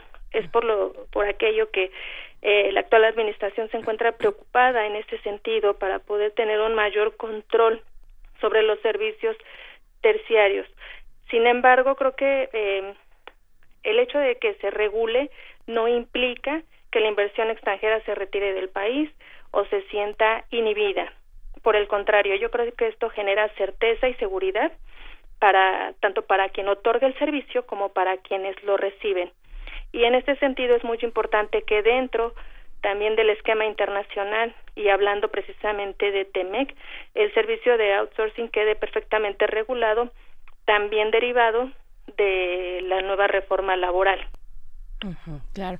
Pues bueno, son conversaciones que están ahí, que no sabemos hasta qué punto se pondrán en pausa en los distintos congresos, en el nuestro para el caso del outsourcing, porque estaba muy acalorada la discusión sobre la regulación o la abolición, por decirlo de alguna manera, eh, eh, la cancelación del outsourcing. Pero, pero bueno, vamos a ver cómo caminan estos días con una emergencia sanitaria que lo mueve todo, la verdad, lo mueve todo no es porque queramos regresar una y otra vez, sino porque es real, lo, eh, está pasando de esa manera y también tratados tan importantes como el TEMEC pues se ven afectados.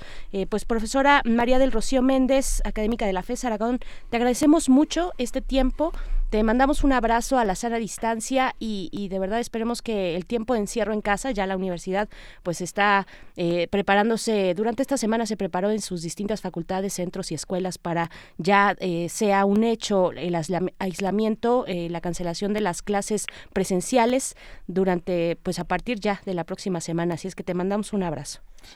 Gracias por la invitación a ustedes y sí, efectivamente, bueno, ahora tendremos que enfocarnos en otros asuntos desde casa para no descuidar de nuestras actividades dentro de la propia universidad. Gracias por sus atenciones, que tengan bonito día. Gracias, Vamos a ir con música. Vamos a escuchar. Usted ha escuchado a Roche, es una banda canadiense de rock progresivo y es una complacencia para Alfonso de Alba Arcos, nada menos que Spirit of the Radio.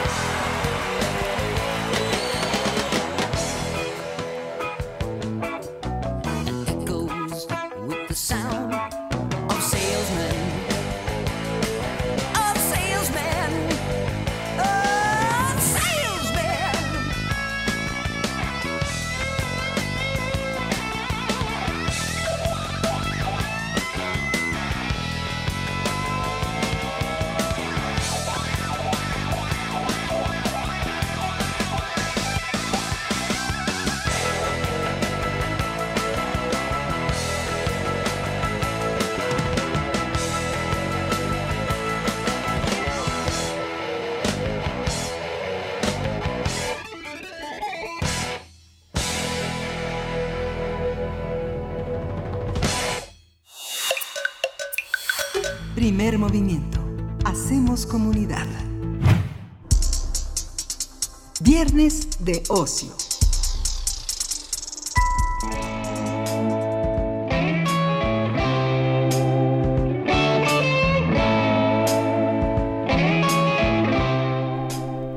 La actual contingencia por el nuevo coronavirus COVID-19 ha obligado a millones de personas a permanecer en sus hogares en todo el mundo. De acuerdo con la Organización de Naciones Unidas para la Educación, la Ciencia y la Cultura, la UNESCO, más de 850 millones de niños y jóvenes, casi la mitad de todos los estudiantes del mundo, permanecerán en sus casas ante el cierre de escuelas y universidades en 102 países del mundo. Así es, y ahorita les vamos a explicar por qué estamos escuchando de fondo la intro de esta serie norteamericana Better Call Saul. Y es que una forma de sobrellevar el aislamiento es la oferta de series y películas de diversas plataformas digitales. En los últimos días han proliferado las recomendaciones para el entretenimiento en casa mientras dura la actual crisis, aunque no es nada sencillo hacer una buena selección ante la diversidad de gustos y preferencias. Por ello vamos a conversar sobre series y películas que podemos disfrutar en Internet para sobrellevar estos días de distanciamiento social y está con nosotros Roberto Coria.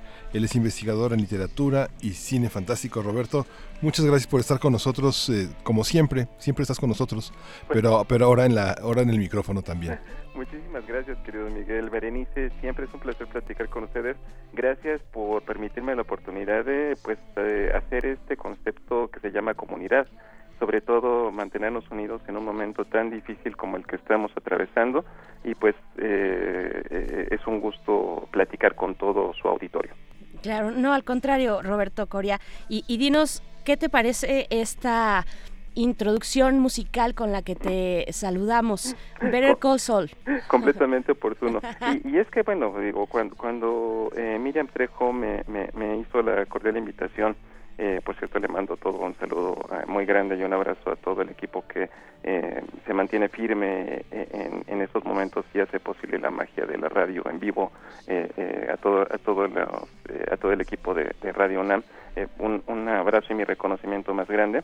Y, es que cada uno de nosotros enfrentamos de manera diferente estos momentos pues complicados.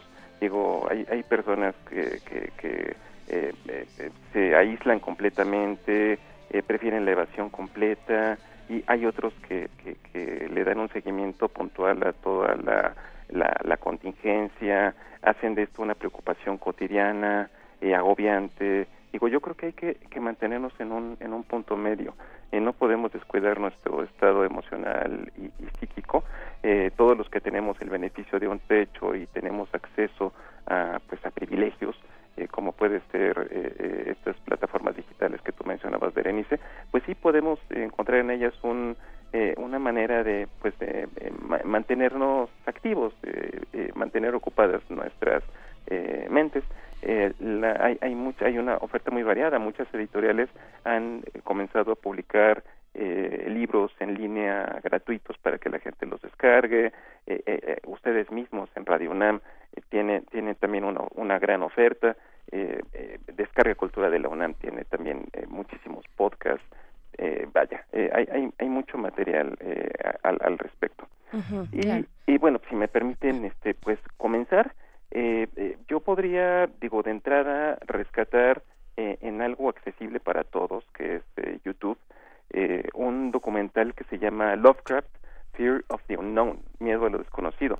Un, un documental que habla precisamente de la vida de una persona que creo que es oportuna en este momento recordar, en este momento de aislamiento pues social, porque H.P. Lovecraft, digo, no solamente es el fundador de, del horror cósmico, de una de las eh, formas más eh, renombradas de la literatura de horror contemporánea, sino que era un eh, individuo que le encantaba estar solo todo el tiempo, vivía con sus tías únicamente, eh, tenía una biblioteca muy amplia a, a la cual acudía, encontraba eh, solas esparcimiento, ocupaba su mente en eso y, y, y, solamente mantenía comunicación epistolar con sus corresponsales.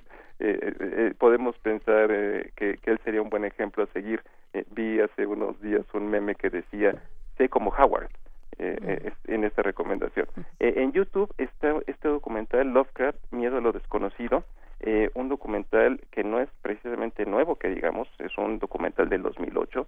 Hace eh, eh, no mucho tiempo que preparé un curso, me di cuenta que estaba subtitulado en, en YouTube, eh, un documental que, que eh, habla acerca de la vida y de la obra de este escritor, eh, utilizando pues testimonios de muchos de sus devotos y de sus herederos más prestigiados, como pueden ser Guillermo del Toro, Neil Gaiman, John Carpenter, este estudioso S.T. Yoshi que ha, hecho algunas de las mejores biografías sobre, sobre Lovecraft, eh, Stuart Gordon, eh, Peter Straub, eh, vaya, eh, este documental está, como les digo, con subtítulos en español. Ya los quitaron por alguna razón, pero hay, hay si lo buscan está en inglés, puede ser un buen motivo para ejercitar nuestra comprensión y nuestra práctica en el idioma. Así que, este, pues bueno, queda, queda de entrada esta recomendación en YouTube al, al acceso de todos. Por supuesto, yo voy tomando nota y también en nuestras redes sociales estaremos compartiendo un poco de estas recomendaciones, el documental Lovecraft, Fear of the Unknown. Miedo a lo desconocido, lo pueden encontrar en YouTube, es un docu- documental. Ahí vamos a estar, ¿eh? De verdad, Corea. O sea, ya este fin de semana vamos a empezar a hacer esta, esta lista importante para, para pasar el encierro de una manera lúdica, como nos dices. Pero cuéntanos más. Pues fíjate, yo- eh, eh, esa es la, la primera recomendación. También yo haré, lo propio en un momento más, comenzaré a, a poner en Twitter algunas de estas recomendaciones. Eh, la, las siguientes están emparentadas y van un poco de la mano con el curso que debería haber comenzado el día de mañana en la Filmoteca de la UNAM, pero que pues no lo pude hacer por las circunstancias que estamos atravesando. Eh, están en Netflix, en esta plataforma digital eh, que, que muchas personas eh, disponen de ella.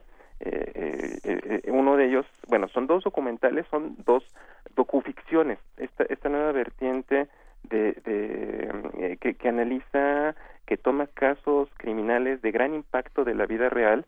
Eh, el primero de el primero de ellos es el que tiene que ver con Henry Lee Lucas, este eh, prolífico asesino en serie de la década de los 80, uno de los eh, monstruos más infames de los que tiene memoria la historia del crimen. Eh, el documental se llama en español Asesino Confeso, ah, eh, The Confession Killer, un documental de 2019 bastante bastante reciente. Eh, el que sigue, y, y- hago comentario al, al- al respecto en un momento, se llama Las cintas de Ted Bundy, eh, también un documental del año 2019 es sobre precisamente Teodoro Bundy, Ted Bundy, uno de los otro de los asesinos más eh, infames de la historia norteamericana. Lo que me gusta de las dos propuestas, eh, amigos, es que son eh, eh, espléndidos trabajos casi antropológicos que, que, hacen una estupenda eh, eh, recolección de material de la época. Vemos eh, muchos eh, eh, momentos noticiosos, panorámicas de, de, esos lugares donde se desarrolló en la década de los 80 y pues eh, estos documentales sirven de alguna manera para saciar la, el interés morboso que, que todos tenemos en, en este tipo de personajes y, y nos ayudan a demostrar que el peor monstruo es el que se parece a nosotros. Es, es- son dos documentales bastante interesantes. Ay, ay, ay. ¿Cuál es, ¿Cuál es el monstruo, su monstruo? Aquellos que nos escuchan, el monstruo que más se parece a ustedes. El monstruo que más se parece a mí es el que come gomitas. Eso lo puedo. Gomitas y en ciertas temporadas rábanos también. Miguel Ángel come rábanos sin parar en ciertos meses del año. Oh. Así es que el hombre que comía rábanos Sí. de, de, de agosto a noviembre. Bueno, pues, ¿qué más, querido? Eh, eh, precisamente el, el- el- la siguiente recomendación es un poco heterodoxa. Esto ha sido como digamos surtido rico, porque es bastante subjetivo el, el hacer recomendaciones. No hay personas pues que no son sensibles a todo tipo de temas. Hay, hay algunos que que, que eh, eh, prefieren para tranquilizarse antes de subir a, a- a- a un vuelo ver películas de, de- de desastres aéreos. Digo, hay, hay, hay para todos los gustos. Eh, la otra es precisamente eh, la, la serie que de, de la cual ustedes toman el tema musical para, para eh, eh, presentar esta, eh, esta pequeña aportación que, que realizo. Y es que es Better Call Saul, una serie que se llama eh, eh, eh, así precisamente por uno de los personajes que surgieron eh, en el eh, año 2009 en, en, en esta serie extinta que se llama Breaking Bad, que se llamó Breaking Bad, una serie muy inteligente que nada más duró cinco temporadas. Eh, en, en la segunda eh, nos presentó a este abogado fascineroso, de moral bastante relajada, eh, parlanchín, eh, casi casi como un merolico que se vestía con colores muy muy extravagantes, eh, que se llamaba Saul Goodman, que lo protagoniza el actor Bob Odenkirk. Y, y pues vaya, eh, eh, eh, tomándolo a él, es como eh, Vince Gilligan y Peter eh, eh, eh, deciden eh, pues crear este, pues cómo podríamos llamarle, es un spin-off, es un derivado, Ajá, un es una precuela de Breaking Bad, una serie que se centra en, en este personaje y pues en sus primeros días de ser un abogado, de ser un eh, defensor de oficio eh, eh, venido a menos, hasta cómo se convierte pues en, en, en el abogado de, de, de- de- de poderosos criminales. Así es. Es- una, es una perdón, es una historia paralela, ¿no? Es una, es un poco así, la trama paralela de Breaking Bad o una de las tramas paralelas de Breaking Bad para quien no identifique ese eh, concepto de spin-off, ¿no? ¿Sí? Es, es un, es un derivado, podríamos, derivado, podríamos llamarlo, llamarlo de esa manera.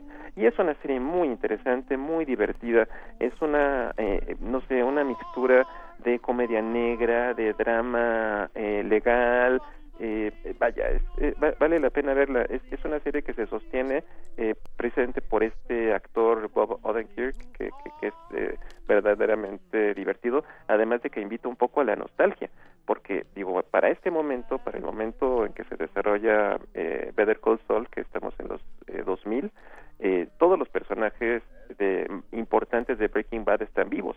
Así que nos encontramos con Mike Ehrmantraut, con este eh, policía convertido en sicario, eh, eh, nos encontramos con el narcotraficante Gustavo Fring, vemos hace poco a, a- a un policía, al cuñado de... de, de, eh, De Mr. White. De, Wa- de Walter White, eh, a este Hank, Hank Schrader.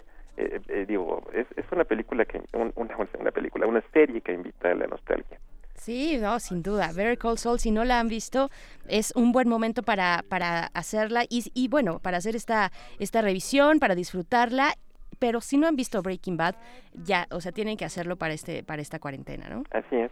Y, y mi última recomendación, que de alguna manera es algo inevitable cuando estamos hablando acerca de una época como en la que vivimos, eh, es hablar de zombies, hablar acerca de, de contagios. Claro. Eh, eh, no, no, este, pero tratemos de hacerlo un poco de manera, de una manera diferente, ¿no? Porque lo, lo más fácil sería acudir o a la noche de, a lo- de los muertos vivientes, a exterminio, a, a obras fundamentales de, de, de, de, de estas criaturas tan populares en, en nuestro tiempo.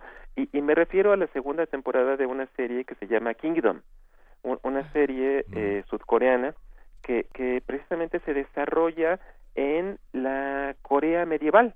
Eh, Es una serie de época Claro. con zombies. Y lo interesante es que es, es una serie que no solamente nos habla del panorama histórico del medioevo eh, eh, eh, sudcoreano, eh, lo mezcla con zombies, pero hay intrigas políticas, familiares, eh, sociales. eh, es, es, a- algunos la, la definen como Juego de Tronos, conoce a los zombies. Eh, yo, digo, yo nunca fui muy fan de Juego de Tronos, ¿Cómo este, crees? Sí, de- aunque aunque no lo creas, eh, eh, no no no jamás sentí demasiada afinidad, como que no conecté con ella en la primera temporada y la verdad preferí eh, eh, evitarlo.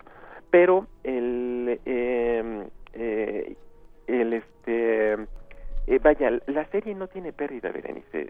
Es, es es una eh, estupendo, una un- tiene una estupenda recreación de época, una estupenda cinematografía, eh, mantiene el, el nivel eh, eh, eh, alto de- en, la escritura, los, los guiones, digo, son series que, que, que cada temporada eh, duran seis capítulos. De hecho, yo en un rato más eh, veré el final de la segunda temporada. Eso. Pero, pero de veras, que, que mantienen ese, ese nivel, ese estándar de calidad y, y que en absoluto eh, decepciona al, al, al seguidor de los zombies. Claro, Kingdom se llama. Kingdom. Ajá. Yo empecé a ver un par de capítulos, de pronto me gustó mucho, sí me gustó, pero de pronto le vi algunos tintes como de soap opera, como de telenovela eh, un poco distinta a la nuestra, que tiene pues una identidad muy específica y muy reconocida en el mundo. Yo de pronto le vi ese tinte, pero me empecé de verdad a, involucrar y me gustó, no tuve el tiempo, pero de eso se trata ahora, de que tenemos o vamos a tener el tiempo de poder, este, pues también distraernos un poquito. Me parece una excelente recomendación. Yo la voy a tomar. Las anteriores las he visto, por supuesto, ver el Cold Soul y Breaking Bad, pero esta Kingdom solamente un par o tres, cuatro capítulos y nada más. Entonces sí le voy a dar seguimiento. Yo, yo creo que te, no, no te arrepentirás si es una, una estupenda oportunidad como, como, como dices. Digo, la, la, eh, como dicen, en gusto se rompen géneros. Eh, eh, yo, yo, yo, yo recomiendo que, que, bueno, no solamente se centren en, en esto, ¿no? en, esto, en, en estos territorios. Hay una gran oferta eh, para, para sobrellevarlo. Digo, a, a, tengo que aprovechar el, el, el espacio. El Sí. día de mañana ustedes mismos en, en Radio UNAM, en las aventuras oníricas de Eduardo Ruiz Aviñón, mañana a las 8 de la noche, van a pasar eh, el radioteatro. Eduardo eh, rescató el, el, el audio de una obra de teatro que escribí en 2007 que se llama El hombre que fue Drácula. Así es. Es, es una a, a mí que me gustan tanto los biopics, las, la- las eh, obras biográficas, eh, es, es una obra de teatro que escribí en torno a eh, eh, todo lo que tuvo que vivir Bram Stoker y cómo lo incorporó en la confección de un clásico de la, de la literatura universal que se llama Drácula. Eh, mañana podrán escuchar a- al filo de, de las 8 de la noche la primera parte, el primer acto de, de- la obra, una obra con Luis Miguel Lombana, con Elena de Aro, con, Gabi- este, con Antonio Monroy, con Guillermo Henry, con, con Priscila Pomeroy, vaya, es, es, es, es, eh, una obra, a mí me gustó mucho, digo, yo, yo, yo le debo a los vampiros algunos de los eh, momentos más felices de mi vida, así que bueno, pues queda, queda la invitación para todos ustedes. Sí, aventuras son, soníricas. Ujú. El hombre que fue Drácula, eh, primera parte de Roberto Coria, es eh, mañana a las 20 horas, 21 de marzo, bajo la dirección de Eduardo Ruiz Aviñón, tan exigente, tan dictador como todos los directores, ¿no? y, este, y bueno, no solo se va a transmitir por el 96.fm, sino también por, por la frecuencia de AM. Es correcto. Pues sí. vamos a estar muy atentos, querido Roberto Coria, el día de mañana a las 8 en el 96. punto- a las 8 de la noche en el 96.1 de FM. No nos lo vamos a perder. La primera parte es apenas, así es que tiene la oportunidad desde el principio de agarrar el hilo de esta historia que nos propones, que es de tu autoría, Roberto Coria. Y pues bueno, nos estamos despidiendo, pero no sé si tengas por ahí algo más que recomendar o ya hasta ahí y, y- y ya vemos después qué opinan nuestros radioescuchas, ¿no? Exacto, la, la mejor opinión es la de ustedes. eh, y pues bueno, digo, hay, hay, hay- yo, yo, yo les recomiendo que mantengan activa este, eh, las neuronas en Sí. este momento. Puede, puede ser el, el, el pretexto perfecto para que escriban esta gran novela que han tenido atorada durante tanto tiempo, de tocar ese tópico difícil para muchos eh, estudiantes que es, ¿cómo va la tesis? Sí. Eh, eh, podemos emplear e invertir el tiempo de una manera productiva. Y, y, pues bueno pues yo yo yo les deseo lo mejor a todos ustedes. Manténganse eh, eh, eh, bien. Y pues les mando un abrazo muy grande y libre de gérmenes. Oye, Roberto, antes que te vayas, porque quedan un par de minutos, este, yo quería comentarte, hay algunas series que han proliferado entre el mundo danés, eh, finlandés, eh, noruego, sueco y ahora el islandés. Fíjate que acabo de ver los asesinatos del Valhalla, ¿no? Y algo que me llama mucho la atención, porque bueno, por supuesto he sido fan de la novela policíaca, de la novela negra y de este mundo criminológico que ha sido explorado en la, en la gran literatura europea, pero ahora me llama mucho la atención estas series donde los grandes corruptos son los que ocultan sus grandes debilidades este, patológicas personales, por ejemplo, eh, la pedofilia, ¿no? El maltrato, el maltrato a, a- a personas que están en internados, que están en escuelas, eh, a la violencia intrafamiliar. Eh, digamos que esos son los esos son los corruptos, ¿no? No son los que roban y expolian el dinero de la patria, sino que son estas partes. Hay una serie eh, este que se llama eh, eh, ay, el nombre no lo- nunca lo puedo pronunciar, pero es una es una serie muy interesante que está también Noruega. eh, También es Reconen, nórdica. eh, Ah, sí. Este, esta serie, bueno, hay, hay una cuestión ecológica, ¿no? De, de- de personas que almacenan cadmio y que contamina muchísimo el agua que está en el deshielo corriendo hacia la población. Pero no hay ni una pistola. Todos se pelean con, te golpean con la llave, te golpean con un remo, te golpean, pero nadie saca una pistola. Ningún detective trae ninguna pistola. Es todo un conglomerado de series, ¿no? Digo, yo vi Marcela, vi Carpi, vi Sorjonen. Este, son series que, que me llaman mucho la atención porque todo el tiempo es un mundo moral, ¿no? Alguien le pide, incluso a su marido, hay un momento que la detective le dice, por favor, hazme esta, este análisis de la prueba de ADN, y él le dice, no, no, porque está prohibido por las reglas de mi trabajo. Pero nada más es esto para develar la identidad de un asesino terrible.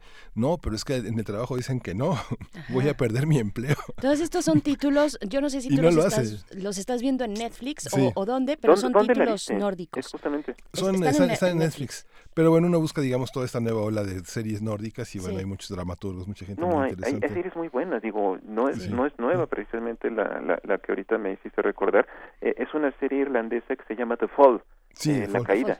Sí. con Gillian Anderson, eh, que, que, que a muchos de ustedes la recordarán porque fue durante años la agente Scully, eh, y eh, este Jamie Dorman, que, que, que lo recordamos como eh, el cuate que sale en 50 sombras de Grey, eh, pero es una película, una el chip de la película. Es una serie sobre un asesino en serie irlandés y, y yo la recomiendo ampliamente para mis alumnos en, en, en ciencias forenses para hablar acerca de los protocolos de cuidado de preservación de, de el lugar de los hechos, del, del lugar donde se ha cometido materialmente un delito. Es, una serie muy interesante y fíjate que estas series, no sé si, si también es el caso de, las que ahorita nos, nos recomendabas, Miguel Ángel, eh, son series breves, como que apuestan por brindarnos la información pues necesaria para contar la, la historia, no la no la alargan excesivamente haciendo este que le llamo el efecto liga, eh, eh, eh, tratando de ganar de ganar más tiempo y de extender eh, eh, pues la permanencia de las personas. Pero pero sí hay una gran propuesta, hay una gran variedad de, de series europeas y, y, y vale la pena este, echarle echarle ojo Sí, a, a me asombra el protagonismo de los detectives, por ejemplo, en ambientes laborales como los que nosotros vivimos, no pasar por encima de los compañeros, ser, este, es- es- estar siempre como en esta, en este tono eh, empático, solidario, este, no protagónico. Los detectives no son protagónicos, siempre están comunicados entre sí. Siempre hay uno que se va solo a, a buscar el peligro, pero siempre es inevitable. Yo creo que es parte de la condición humana, pero trabajan muy de la mano, trabajan este como una verdadera organización laboral eh, en función de la justicia, en función del develamiento, pero hay una cosa muy pareja laboral. A, a veces al ver esas series yo me pregunto, ¿llegaremos a ser así entre nosotros? ¿Llegaremos a estar menos en la impronta norteamericana, armada, competitiva, estelar? ¿Llegaremos a ser más empáticos, a pensar más en los ambientes de trabajo compartidos? ¿Llegaremos a ser así? Claro, es muy interesante. Cuando dices detectives, yo pienso en personajes, personajes más del siglo pasado, pero, pero para los, a- los actuales yo pensaría en los eh, investigadores forenses, en las personas forenses, y creo que todas estas series más actuales tienen que ver también mucho con la, veri- veri- eh, la verosimilitud, perdón, de estas investigaciones forenses, pero con ese giro donde hay métodos extraordinarios, ¿no? Sí. Eh, para el caso de estas, de, de las series que has mencionado, Miguel Ángel, eh, pero además de este compromiso con el Estado y como funcionarios públicos, porque esos son, del, del crimen, también subyace, eh, ay, se nos está acabando el tiempo, pero también subyace en las sociedades nórdicas una profunda violencia eh, machista, por ejemplo. por Ahora supuesto. hablabas de la pedofilia. ¿Cuántas series no están tratando los temas de feminicidios? Por ejemplo, un montón, un montón en el caso de las series específicamente nórdicas. Tendríamos que hablar contigo Sí, de nuevo. se acaba el tiempo, Sí, no, digo, pero- digo, a- a- ahorita un, un título que se llama Criminal en Netflix, eh, un- una serie sustentada únicamente en el interrogatorio, que se, en el interrogatorio, en la sala de interrogatorios, es muy teatral el planteamiento.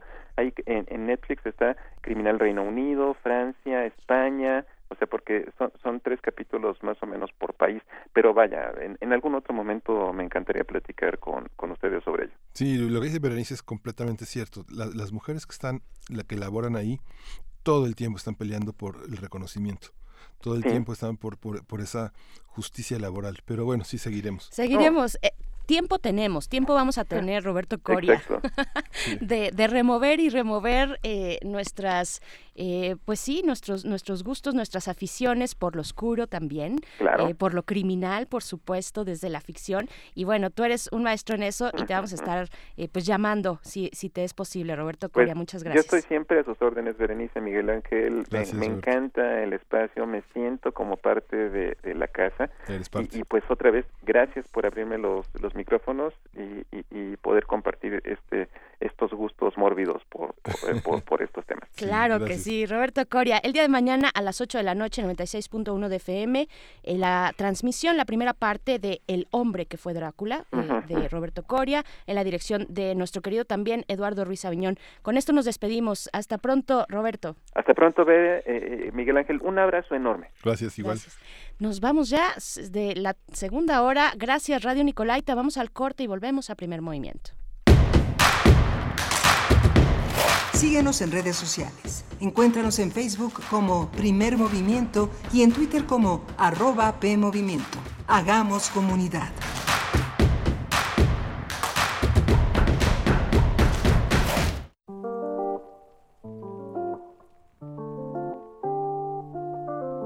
Tras levantarse, ellas hablaron. Pronunciaron su historia para contarnos que la violencia existe y nos toca de muchas formas. Sus voces representan a miles.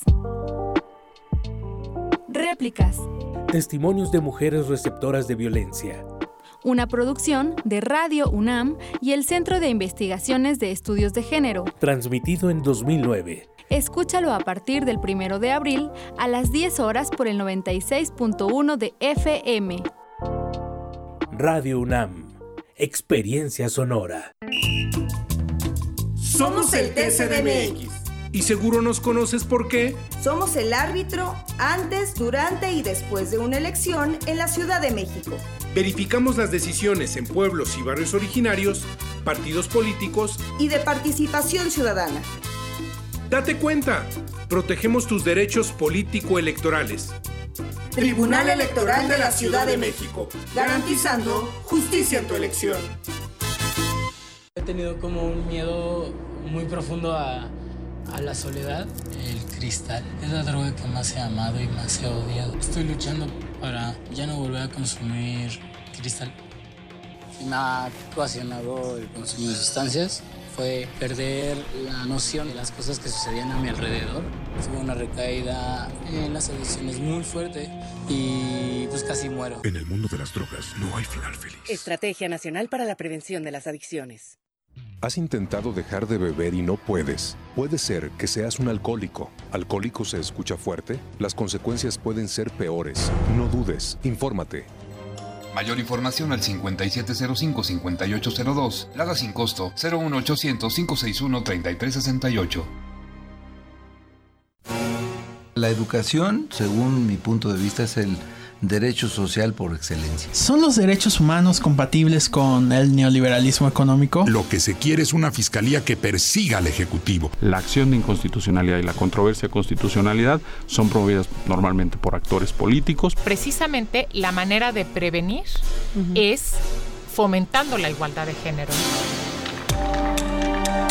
Conocer y defender nuestros derechos es responsabilidad de cada uno. Las voces de los expertos se dan cita en donde la cultura de la legalidad es la meta de cada día. Derecho a debate, temporada, 3.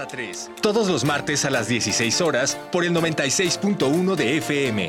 Conduce Diego Guerrero. Te esperamos para continuar en la construcción del Estado de Derecho, porque en la cultura de la legalidad participamos todos.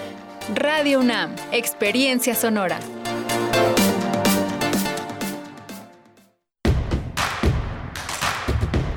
Encuentra la música de primer movimiento día a día en el Spotify de Radio UNAM y agréganos a tus favoritos.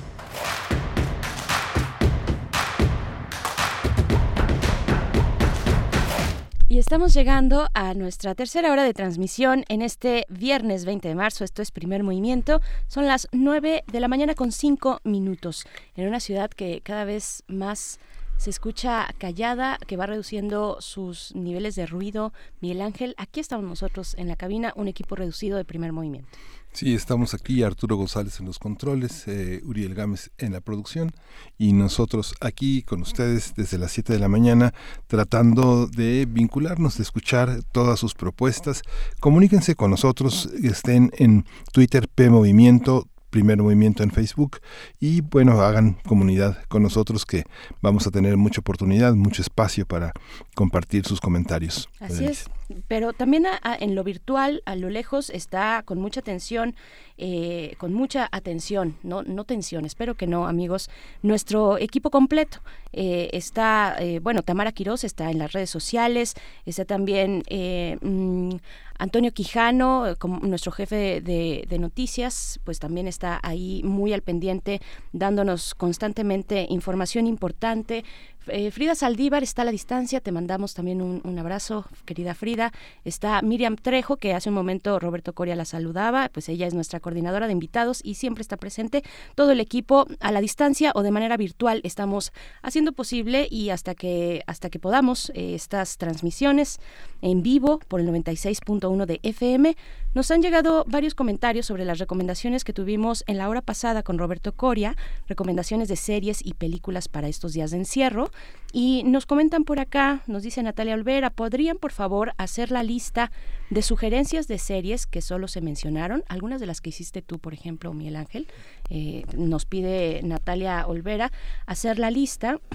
Pues sí, es que salieron ya, al final salieron varias, salió Criminal o Criminal, Fall también, eh, y las que ya nos decía de entrada Roberto Coria, pues las vamos a estar publicando, las vamos a publicar. De hecho, él ya también en su cuenta de Twitter, arroba R arroba R Coria Monter es su cuenta de Twitter y ahí ya nos puso algunas de las recomendaciones de, de esta mañana. ¿Ustedes qué recomendaciones tienen? Literarias también, por, por, por ejemplo. Yo les podría decir que se acerquen a la página Festival Scope, bueno, Festival Scope, S-C-O-P-E.com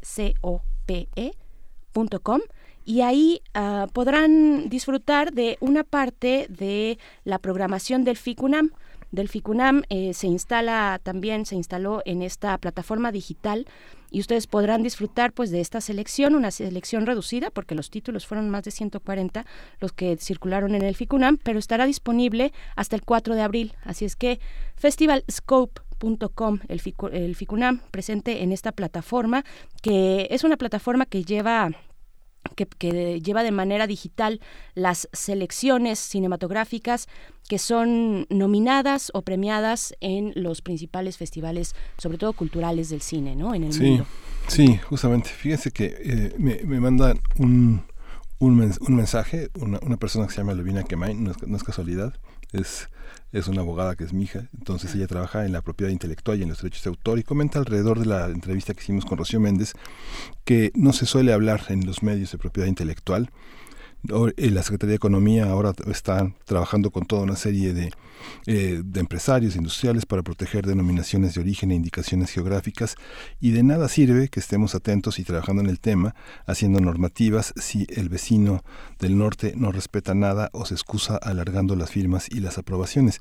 Es justamente lo que señalaba Rocío Méndez, hay mecanismos que hay que afinar mucho trabajo que hacer y que justamente es eh, parte de la defensa de la soberanía nacional y de la defensa de nuestro patrimonio de tener esta, esta posibilidad de construir intelectualmente la, la denominación de origen y la indicación geográfica, porque justamente va develando la actualidad y la historia de nuestros, de nuestros grandes valores, ¿no? entre ellos el tequila, el mezcal, este, eh, algunas, algunos condimentos. Los textiles. Los textiles, toda esta parte. ¿no? Bien, pues eh, le mandamos un abrazo a la distancia. Lubina Kemain, muchas gracias por, por tus comentarios. Eh, te pensamos aquí, fuera del aire. ¿Eh? Platicamos a veces de ti. pues bueno, vamos, vamos a ir con la poesía necesaria y después tendremos nuestra mesa del día. Vamos a estar conversando con Rodrigo Medellín. Él es biólogo, investigador titular C del Instituto de Ecología de la UNAM, especialista en ecología y conservación de mamíferos, fundador y director del programa para la conservación de los murciélagos en México. Con él vamos a conversar sobre el coronavirus, las especies animales y la conservación. Esto, bueno, pues por supuesto hablando de los murciélagos y este esta situación que se ocasiona eh, que ocasiona el coronavirus, la enfermedad del COVID-19, eh, pues por el uso de especies en los alimentos, de especies animales en los alimentos. Pues bueno, vamos a conversarlo con él y, y seguiremos también hacia el final dando recomendaciones, recomendaciones culturales de acceso gratuito, la que yo les compartía de Festival Scope en la parte del FICUNAM es de acceso gratuito, así es que ustedes pueden eh, disfrutar de esa manera también de algunos títulos como UCI, por ejemplo, de José Luis Valle, Sanguinetti de Cristian Díaz Pardo, It's Me, Charlie Montana, de Ernesto Manuel Méndez Alvarado, entre otros títulos que pueden disfrutar. Festival Scope y vamos ahora sí con la poesía necesaria. Primer movimiento. Hacemos comunidad.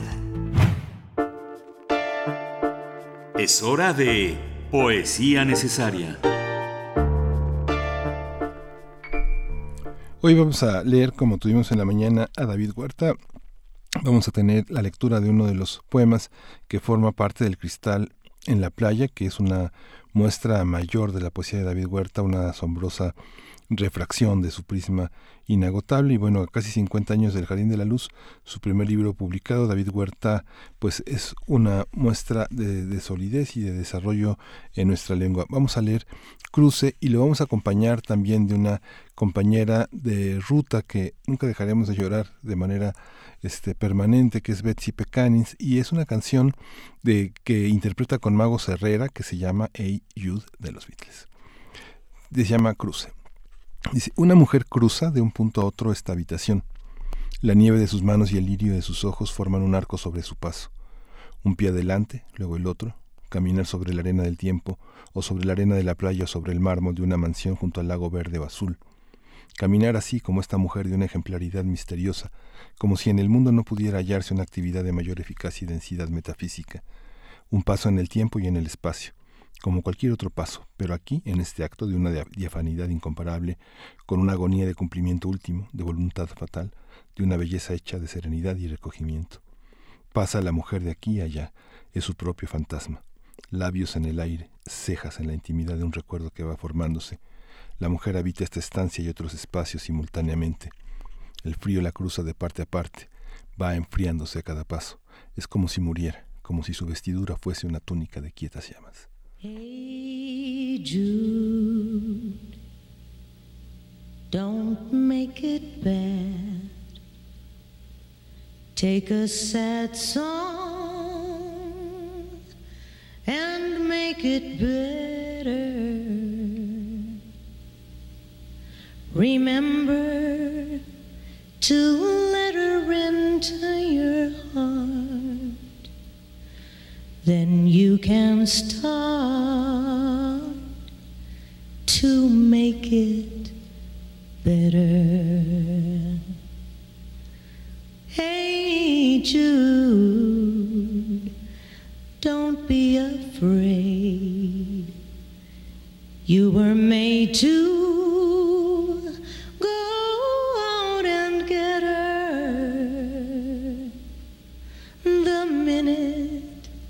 you let her under your skin.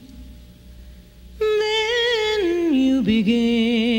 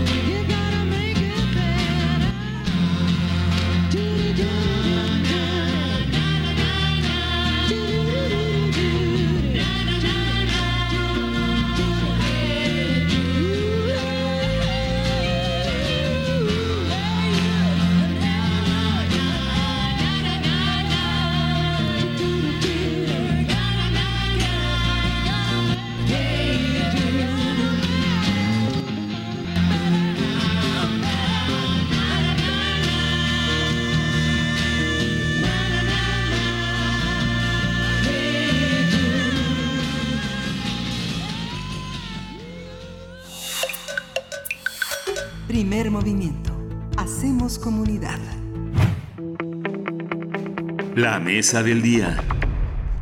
Aunque no hay evidencia científica que vincule de manera directa a los murciélagos con el brote del nuevo coronavirus COVID-19, algunos medios han publicado estudios que culpan a estos mamíferos, así como otras especies. Así es, de acuerdo con la Organización Mundial de la Salud, los primeros casos de personas contagiadas por el nuevo coronavirus fueron relacionados con una exposición en un mercado de venta de animales para consumo humano en la provincia de China de Wuhan.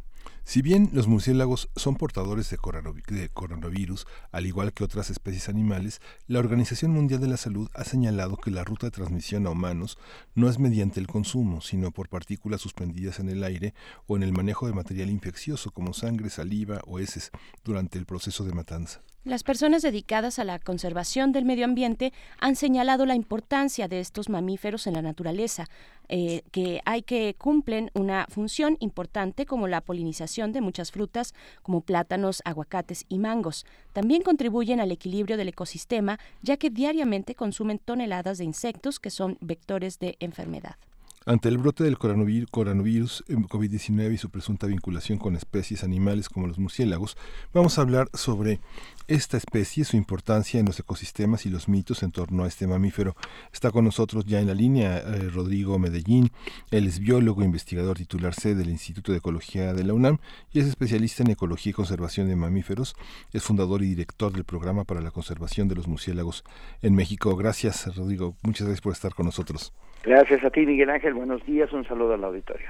Gracias, muchísimas gracias, Rodrigo. Pues yo creo que primero hay que poner las cosas en orden, en su lugar, y frente a esta emergencia del coronavirus, desmitificar aquello que no está comprobado y aquello que sí sobre cómo fue este, este brote. ¿Qué es lo que sabemos efectivamente? Eh, pues para quitar esta especie de demonización que se tiene con, contra los murciélagos, ¿no? Claro, Berenice, muchas gracias. Mira, empecemos por el tema de que hay muchos animales que tienen una una mala imagen ante el público, ¿no? Eh, los tiburones, las serpientes, los eh, alacranes, las arañas, los murciélagos, todos tienen una imagen negativa completamente injustificada. Ninguna de esas imágenes injustificadas es más injustificada que con los murciélagos por los beneficios que recibimos diariamente de ellos.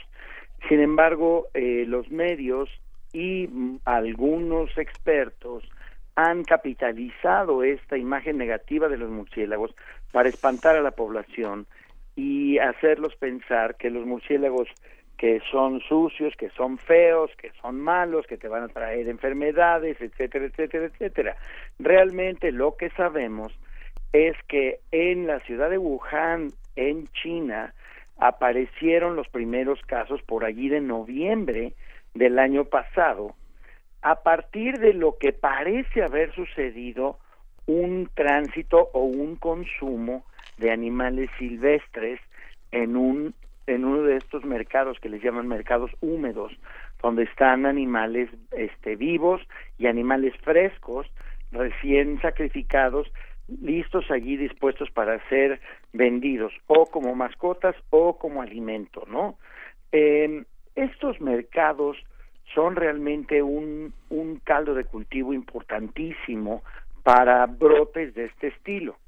El tema de los coronavirus como tal, creo que también tenemos que analizarlo desde el principio porque pues eh, la palabra coronavirus se refiere a una familia de virus y esa familia de virus tiene aproximadamente 40 especies.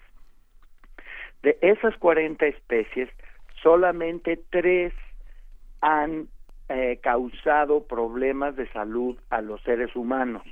Los demás son completamente inofensivos.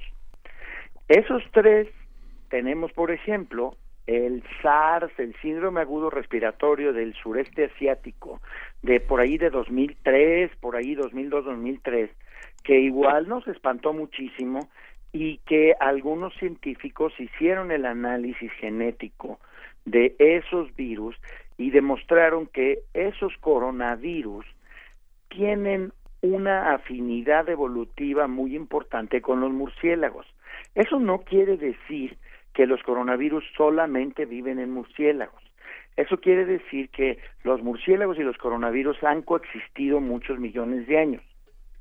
Ahora, cuando estos eh, coronavirus, por la manera como los virus en general se reproducen eh, eh, dentro de células de otros animales o plantas, etcétera, tienden a hacer errores en su replicación.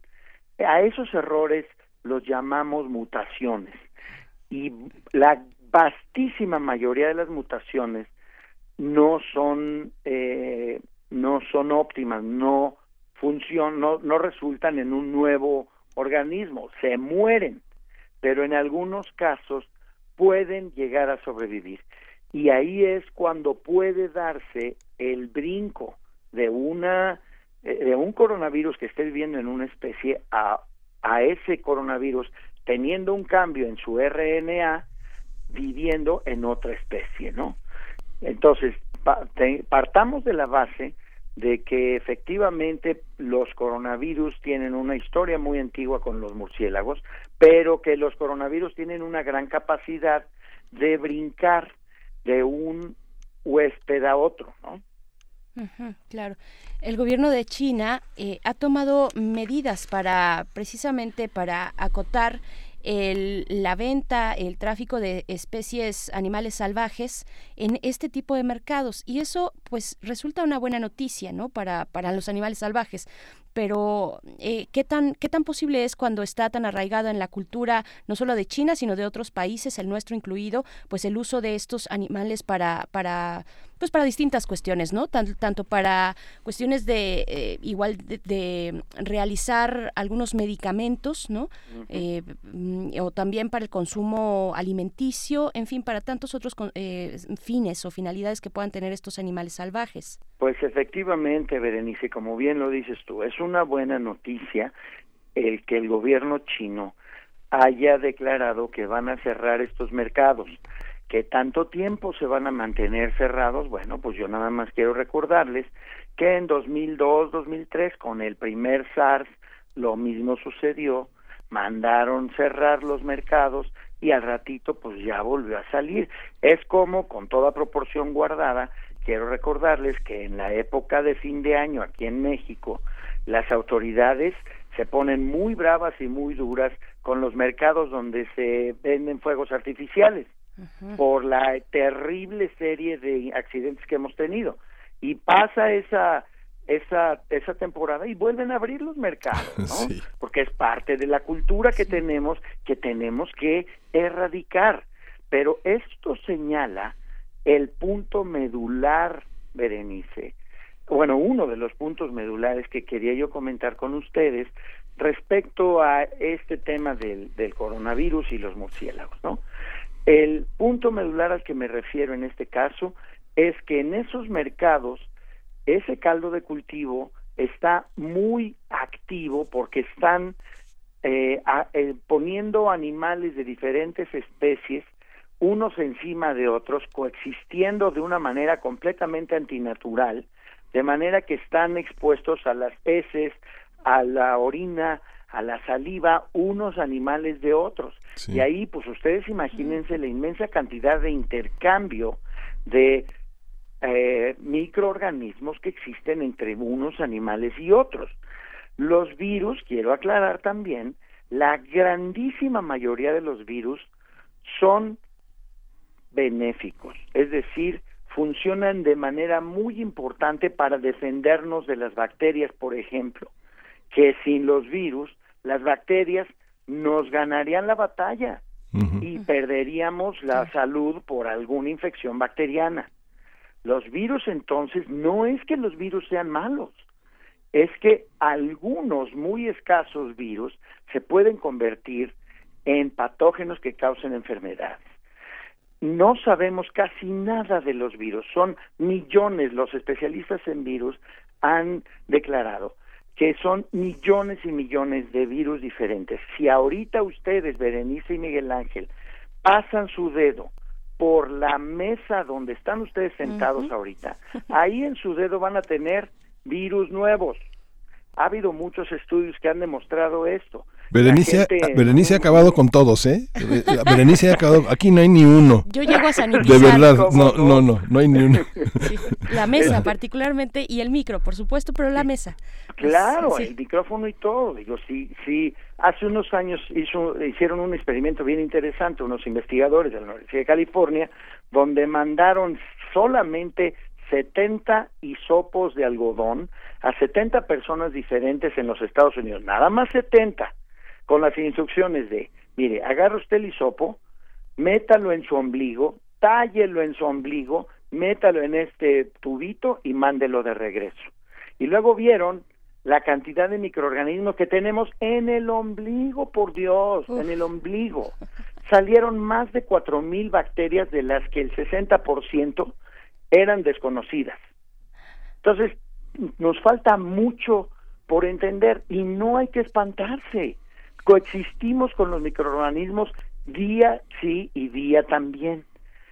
Muchos médicos han dicho claramente que los niños que comen tierra de chiquitos pues tienen un un sistema inmune mucho más fuerte que los niños que los mantienen eternamente con la, estas este estos mm, jabones antibacteriales que matan absolutamente todo y el 90 pues hoy el pobre niño nunca ha estado expuesto a los microorganismos que son el pan de cada día de todos los días de todas nuestras vidas ¿no? Pasa, pasa también, eh, un ejemplo nada más por mencionar, no, no, no está de, de más, eh, estas prácticas de desintoxicación del aparato, y- y, bueno, del aparato digestivo, ¿no? Con estas detox o estas eh, series de jugos para desintoxicar el organismo que se llevan todo. Si, si no sabemos lo que estamos haciendo, pues se pueden llevar una parte muy importante de, de la, de la fauna intestinal, ¿no? Exactamente. Entonces, eh, recordemos una vez más, les decía yo que hay dos puntos centrales aquí que son en los que tenemos que enfocar nuestra atención respecto al coronavirus y su origen, ¿no? Este, el origen puede haber sido algún animal que pudo haber tenido ese coronavirus posiblemente proveniente de un murciélago y que pasó a un pangolín o a una serpiente o a una civeta, etcétera. Una civeta es una especie como de mapache, pero de por allá. Y este y entonces algún ser humano entró en contacto con ese animal y se infectó. A partir de allí, olvídate, haya sido pangolín, haya sido civeta, haya sido murciélago, haya sido serpiente, no importa, ya está en nosotros y ahora somos nosotros los que lo estamos promoviendo. Eso quiere decir que de ninguna manera si pasa un murciélago junto a ti, te va a pasar el coronavirus, eso existe cero probabilidad, eso no va a pasar, ¿no? Entonces, este por un lado tenemos que hay que reducir el consumo de animales silvestres extraídos directamente del medio silvestre.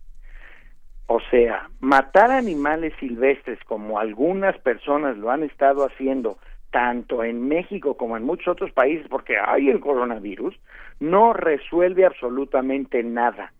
Lo que sí puede ayudar a resolver el problema es reducir o eliminar el consumo de animales silvestres porque eso puede traernos esos patógenos. El segundo punto que es igual de importante, Berenice, es que existe lo que se llama el efecto de dilución. El efecto de dilución dice que tú tienes un ecosistema y en el ecosistema están todas las plantas y todos los animales y todos sus microorganismos presentes allí, pero están diluidos, viven en densidades relativamente bajas unas con otras. ¿Y qué creen?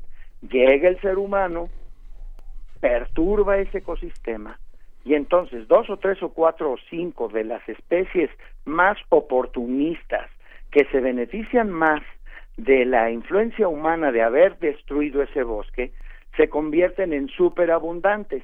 Y por supuesto sus microorganismos, incluidos sus patógenos, se convierten en superabundantes. Y ahí es donde los seres humanos estamos causando, estamos facilitando la posibilidad de que haya un brote nuevo. Esto entonces quiere decir que la mejor manera, la primera línea de defensa para cualquier brote eh, próximo en el futuro que venga de una enfermedad emergente es la conservación. Si nosotros conservamos los ecosistemas, vamos a tener una primera línea de, de defensa muy efectiva, que es básicamente mantener los, los patógenos allá, en los bosques, disueltos, diluidos en bajas densidades. claro. Esta parte también, Rodrigo, esta, esta visión que se tiene del conservacionismo siempre ha estado a debate. ¿Qué conservar? Tú ahora hablabas del murciélago. Hay, hay algunos eh, conservacionistas de otras latitudes que pelean por conservar la, la, la bacteria número D342, pero ¿cómo, cómo, ¿qué conservar y cómo, y cómo incorporarlo a los programas públicos, cómo incorporarlo a una educación que todos debemos recibir para saber qué perdemos cuando algo desaparece de nuestro entorno, aunque sea tan poco visible y que seamos tan indiferentes a ello. Muy buena pregunta, Miguel Ángel, porque nosotros como una especie más en el planeta no nos corresponde el decidir qué conservar y qué no conservar. Si lo que nosotros queremos es asegurar el beneficio para el ser humano, entonces vamos a conservar un cierto subconjunto de esa biodiversidad, pero vamos a influir como ya lo estamos haciendo en los últimos 150 años, pues hemos perdido el 80% de la biomasa de los animales silvestres del mundo y eso está causando cambios en la biota y en la evolución futura de la vida en la Tierra, simplemente nuestra presencia aquí. Entonces, ¿qué queremos conservar? Pues idealmente, siendo completamente objetivos y con observando nuestro papel como una especie más, de ninguna manera como los reyes de la creación, como algunas personas piensan que somos, digo, reyes de la creación, por Dios es de reírse eso, es mantener tanta biodiversidad natural viva y presente y activa y funcionando en los ecosistemas como sea posible. Eso es lo que tendríamos que hacer, ¿no? Claro, ya nos explicabas, bueno, estamos eh, conversando con Rodrigo Medellín, biólogo, investigador del Instituto de Ecología de la UNAM. Eh, ya nos explicabas la función de los virus en la naturaleza, en los ecosistemas, pero pareciera ridículo tener que mencionar también la importancia de los mamíferos, como es el caso del murciélago, que es un mamífero placentario como nosotros lo somos, ¿no? Efectivamente, como les decía al principio, los murciélagos son probablemente los animales más injustamente maltratados en el mundo. Si cada mexicano y cada ser humano realmente se diera cuenta de lo importantes que son los murciélagos para su vida diaria, te apuesto lo que quieras a que todos seríamos defensores de los murciélagos. No solamente porque si ahorita ustedes tienen cualquier prenda de ropa hecha de algodón, están conectados con los murciélagos porque los murciélagos son los controladores de las plagas de algodón más importantes. Nosotros hemos demostrado que el 30% de la producción de algodón se debe a que los murciélagos están controlando sus plagas. O si te comiste una tortilla o un tamal en la mañana, igualmente el maíz se debe a que los murciélagos han estado comiéndose las plagas del maíz o del frijol o del arroz etcétera, etcétera, etcétera, ¿no? Primer servicio ambiental, el control de las plagas. Segundo servicio ambiental, la dispersión de semillas. Hemos demostrado, perdón, que los eh, murciélagos dispersan muchas más semillas que las aves por unidad de tiempo, por unidad de área. Por ejemplo, en la selva lacandona hace unos años demostramos que los murciélagos dispersan de dos a cinco semillas por metro cuadrado por noche, mientras que los, las aves dispersan de media a una semilla por metro cuadrado, cuadrado por día. Esto quiere decir que son los murciélagos los recuperadores naturales de los bosques. Olvídense de los programas gubernamentales, sea Morena, sea PRI, sea PAN, quien sea, de poner a los soldados a sembrar arbolitos que al mes van a estar muertos. Por favor, nada más dejar a los murciélagos a que hagan su trabajo y nuestros ecosistemas van a florecer y van a ser más productivos que nunca antes, pero dejando a los murciélagos a que hagan su trabajo. Y el tercer beneficio, pues, es la polinización. Si ustedes van al mundo maya van a encontrar un árbol bellísimo, el árbol más grande de la selva maya, la ceiba, que es el árbol sagrado de los mayas, donde ellos pensaban que tu alma cuando mueres sube a la ceiba y ahí se va al, al cielo, pues las ceibas son polinizadas por murciélagos. Y bueno, ¿qué decir nosotros como mexicanos que el tequila y el mezcal se lo debemos precisamente a que los murciélagos han estado polinizando las flores de los agaves durante más de 12 millones de años, ¿no? En ese mismo sentido, cuando sucedió el SARS allá en el sureste asiático, los gobiernos del sureste asiático empezaron a matar zorros voladores, que son los polinizadores más importantes de una de una fruta que se llama el durian. Es una fruta que al paladar occidental no le gusta mucho porque es muy olorosa, muy aromática, pero que allá simplemente en Tailandia representa del orden de 160 millones de dólares al año por la venta del durian. Entonces nosotros, yo soy copresidente del grupo de especialistas de murciélagos de la Unión Mundial para la Naturaleza, les pedí a todos mis colegas, tenemos un grupo de más o menos 400 personas en 110 países, les dije, por favor, a mandar cartas a todos los, todos los gobiernos de Vietnam, de Indonesia, Tailandia, Malasia, etcétera, etcétera, etcétera, y a decirles, oigan, si ustedes siguen matando zorros voladores, van a matar a la gallina de los huevos de oro y se van a quedar sin durian. Yo no sé si eso haya tenido un efecto, pero el resultado final es que detuvieron la matanza de zorros voladores. Claro. Para el caso de México, ¿qué, qué otras especies son, pues están en esta, eh, padecen este estigma de la supuesta transmisión de enfermedades y cuáles son los pues los esfuerzos de conservación que debemos apoyar, que debemos estar siguiendo, cómo, qué tanto apoyo tiene la conservación en nuestro país, pareciera que poco o cada vez más, ¿cómo lo ves? Eh, desafortunadamente cada vez menos. Y la conservación en un momento brilló un poquito en los números eh, de la de la economía nacional pero hoy por hoy tristemente el gobierno está viendo a la conservación como un estorbo como algo que está impidiendo lo que ellos llaman desarrollo. Desde el tren Maya hasta el aeropuerto de Santa Lucía están ignorando lo que tiene que ver con los beneficios que nos da la biodiversidad. Este, la cantidad de dinero que se, que se, que se invierte en la conservación de la biodiversidad se ha venido para abajo estrepitosamente. La Semarnat ha perdido aquel posible eh, poder político que pudo haber tenido en donde pesaban en cierto sentido la opinión del secretario, de la secretaria de Medio Ambiente, pesaba un poco en la toma de decisiones a nivel local, a nivel nacional. Hoy por hoy estamos hechos a un lado por completo, estamos ignorados y tristemente es con la anuencia del secretario actual, ¿no? Entonces, hoy tenemos todos los todos los mexicanos que pensar, que darnos cuenta de que todos tenemos algo que hacer defendiendo la toma de decisiones sólidamente basada en el respeto al medio ambiente.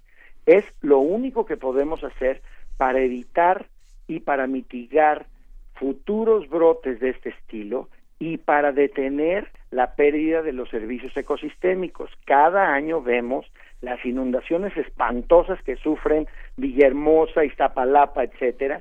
Esas inundaciones vienen directamente de la deforestación en las montañas.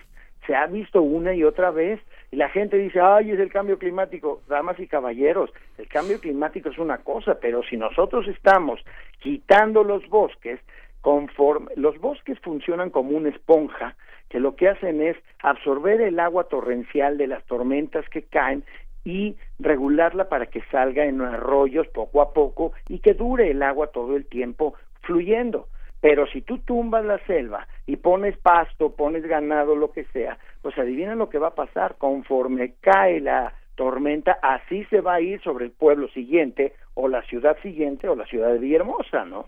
Sí, ese tipo de previsiones que tienen que ver también con, eh, con el respeto a las prácticas tradicionales de los pueblos originarios y de los campesinos eh, indígenas que están en esos lugares que obedecen al ciclo de la tierra y al ciclo de los de los animales y que son testigos de migraciones que a veces son muy muy, rápidas. A veces las especies llegan unas cuantas horas y se van.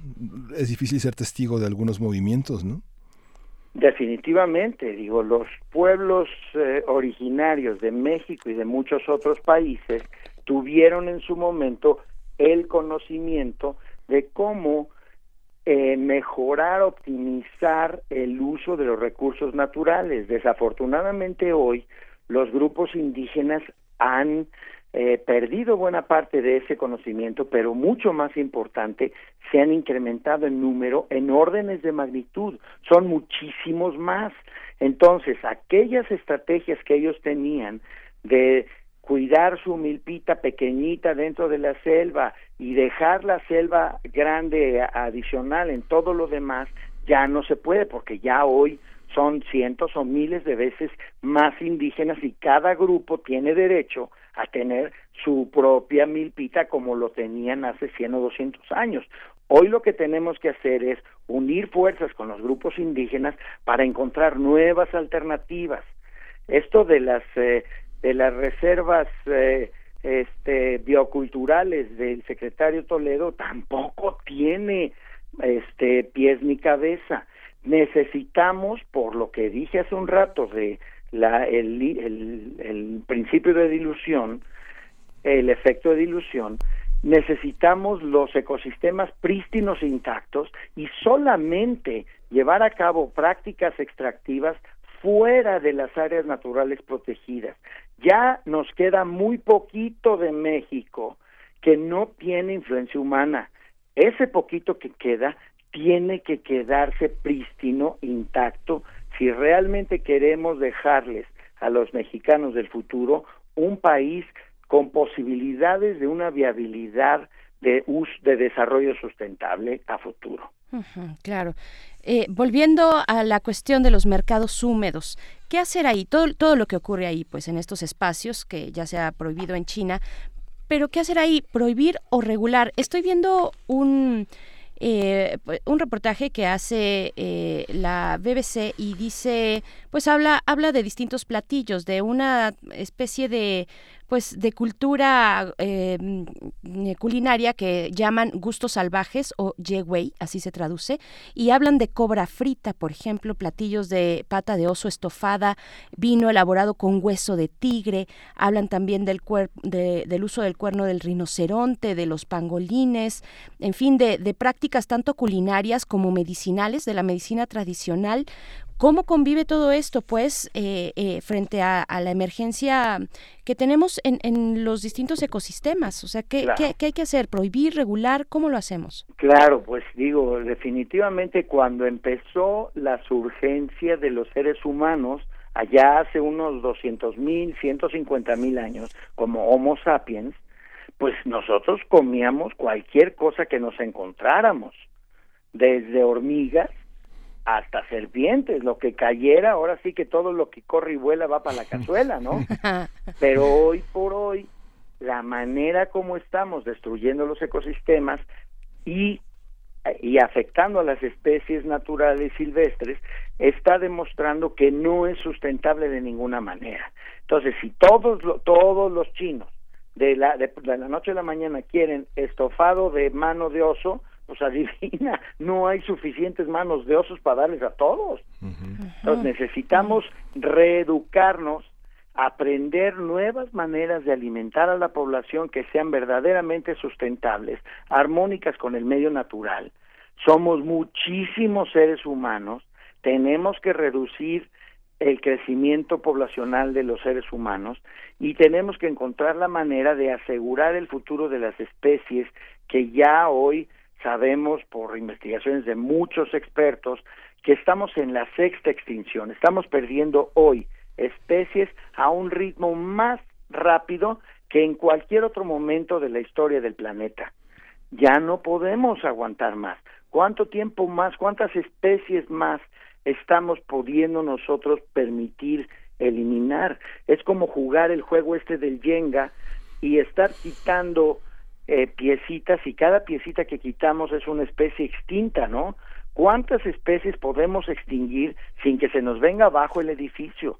Ya no podemos correr el riesgo de una especie más. Ya los ecosistemas están muy precarios, están colapsando. Necesitamos asegurar que toda la biodiversidad se mantenga como está. Aquí quienes nos escuchan hacen comentarios y, y preguntan si, con una carita triste, pregunta Mayra Elizondo, si es si comer animales salvajes incluye a los chapulines. Comer animales salvajes incluye a los chapulines definitivamente, nada más que en Oaxaca y en Guerrero han tenido durante durante siglos la, la visión y el conocimiento de que pueden aprovechar a los chapulines de una manera sustentable. Los chapulines pueden llegar a convertirse en una plaga. Yo no sé si ustedes han estado viendo las noticias, digo, toda proporción guardada, pero allá tienen ahora sí que unos chapulinzotes, Mm, en África. unas langostas Sí, que están comiendo las, las, las cosechas en, en el norte de África, En ¿no? minutos, ¿no? Y, y aquí nosotros, digo, realmente los insectos son una fuente de proteína para el futuro evidentísima, muy, muy clara.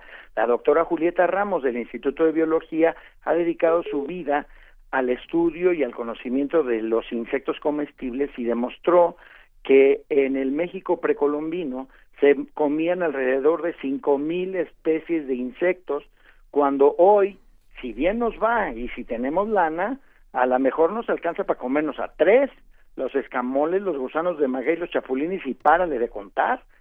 Ya perdimos mucha mucha diversidad en la dieta. El tema aquí es la diversidad. Si lo que vamos a comer va a ser chapulines, también se van a acabar. Tenemos que consumir una diversidad de insectos también.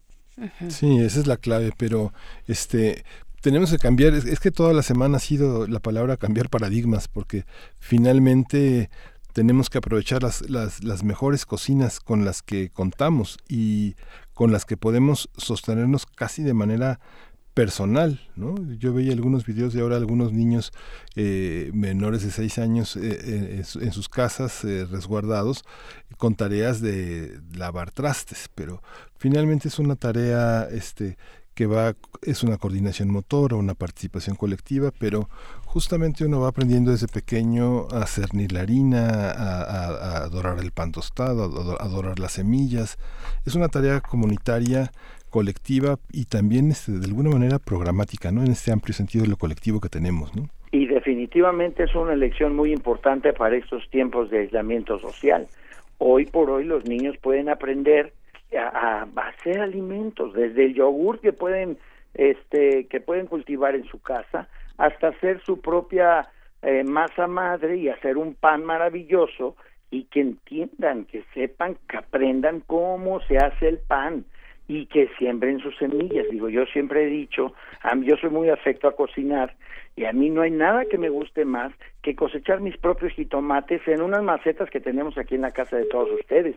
Siembren unas semillas del jitomate y acuérdense de mí cuando se coman el primero que salga rojo y fragante y delicioso, completamente diferente de lo que encuentran en supermercados. Sí, en, en redes sociales ya se han compartido algunos menús que se están haciendo pues de manera muy elaborada a partir de esta cuarentena que va muy avanzada en otros países.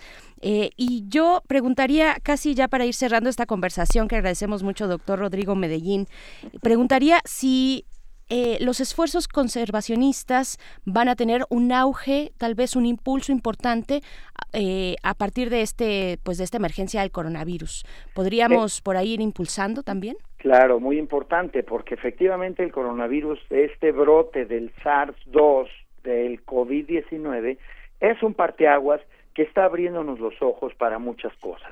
Lo que yo le pido a todo su auditorio es que no nos olvidemos de los mensajes que estamos aprendiendo hoy, porque es muy fácil para nosotros cuando esta emergencia pase regresar a business as usual y ah pues ya me voy a la universidad, ya me voy a la escuela y y ay no pues y la torta y corriendo y el popote, no, todo esto que estamos aprendiendo ahorita incorporarlo a nuestras prácticas usuales de aquí en adelante.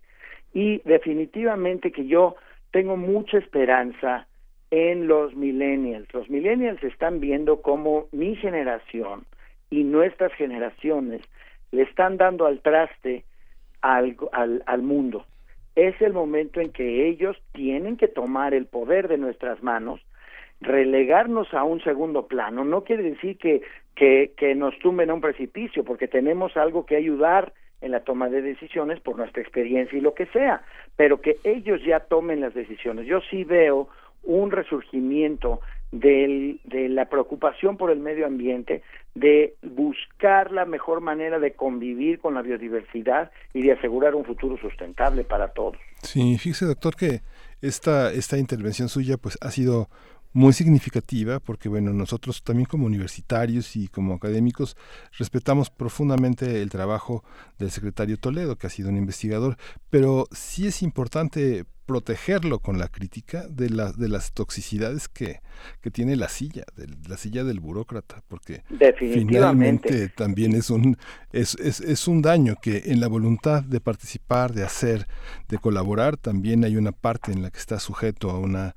a una forma de hacer las cosas que desde el pasado han hecho mucho daño ¿no?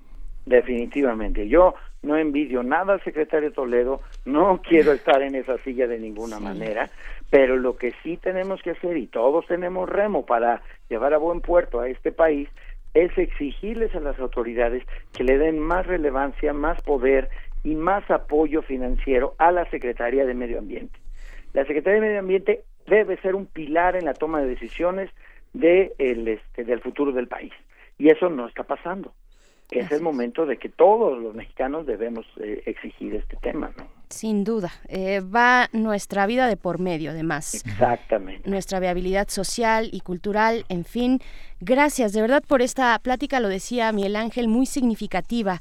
Eh, creo que para todos los que pudimos escucharla, doctor Rodrigo Medellín, agradecemos mucho, mandamos un abrazo con la sana distancia, pero con muchas ganas de, de salir en ese sentido de esta emergencia, salir renovados. Creo que es un buen momento para, para hacerlo, porque tal vez no tengamos otro, no lo sé, no quiero sonar fatalista, pero las cosas están, están complicadas en muchos sentidos y hay que tomar esta oportunidad, ¿no? Ciertamente la decisión descansa en cada uno de nosotros. Muchas gracias, doctor Rodrigo Medellín. Hasta pronto. Gracias a ustedes. Hasta luego. Un saludo a su auditorio. Hasta luego. Él es eh, investigador titular C del Instituto de Ecología de la UNAM, especialista en ecología y conservación de mamíferos, fundador y director del Programa para la Conservación de los Murciélagos en México. Sí. Le recordamos que el próximo lunes, y estamos por irnos, el próximo lunes las frecuencias de AM y de FM se unifican. Hemos eh, simplificado la presencia del personal aquí en Radio UNAM. Tendremos oportunidad de revisar nuestro podcast. Acompáñese de nuestras transmisiones. La universidad no cierra, la universidad simplemente hace más visible esta política de tener un, un mundo sin, sin, muros y muy comunicado. Ya gran parte, ya prácticamente este viernes, este sábado, las, las aulas eh, eh, virtuales están funcionando prácticamente en todas las escuelas en todas las facultades de estudios profesionales, como Aragón, como Acatlán, como Iztacala. Estamos comunicados, estamos, estamos trabajando. Vendrá un periodo vacacional después en el que nos reintegraremos. Y bueno, a partir del próximo lunes, prácticamente las actividades en el país se reducen significativamente. Las, los escolares estarán en casa. Muchos trabajos eh, estarán en este llamado trabajo de oficina en casa y bueno pues nos vemos el, el, próximo lunes en este en ese terreno. Hemos estado ofreciendo una, una serie de informaciones al inicio del programa y a lo largo de las horas en las que está primer movimiento. Y justamente estas recomendaciones eh, queremos extenderle estas recomendaciones que bueno a través de Radio UNAM la serie de radiodrama aventuras oníricas va a estar con eh, esta dirección de Eduardo Ruiz Aviñón. Ya lo comentamos mañana a las 8 de la noche con esta obra de Roberto En nuestras frecuencias.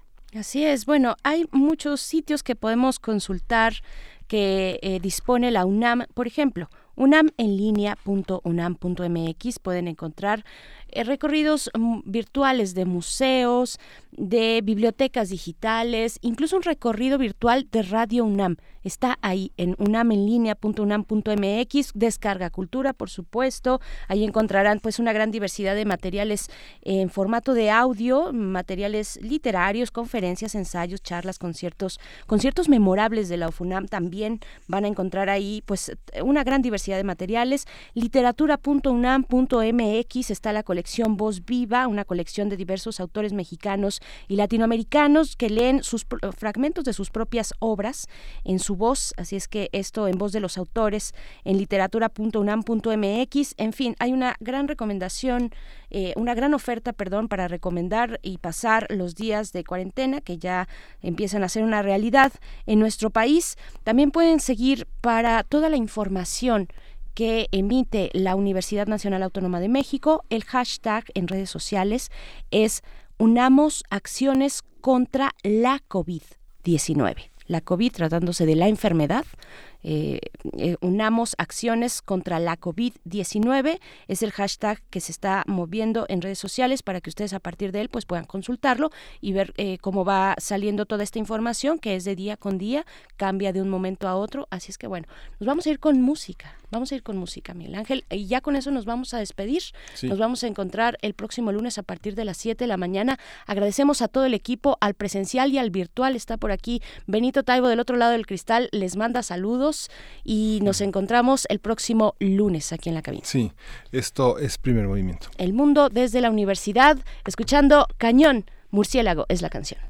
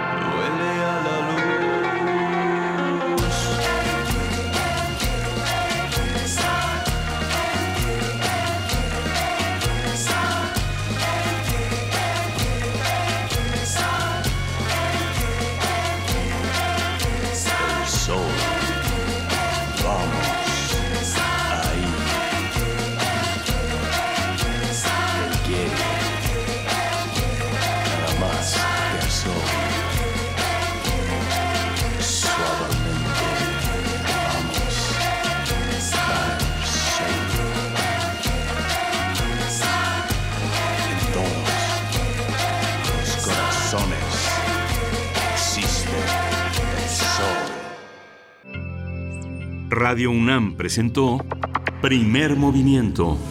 El mundo desde la universidad.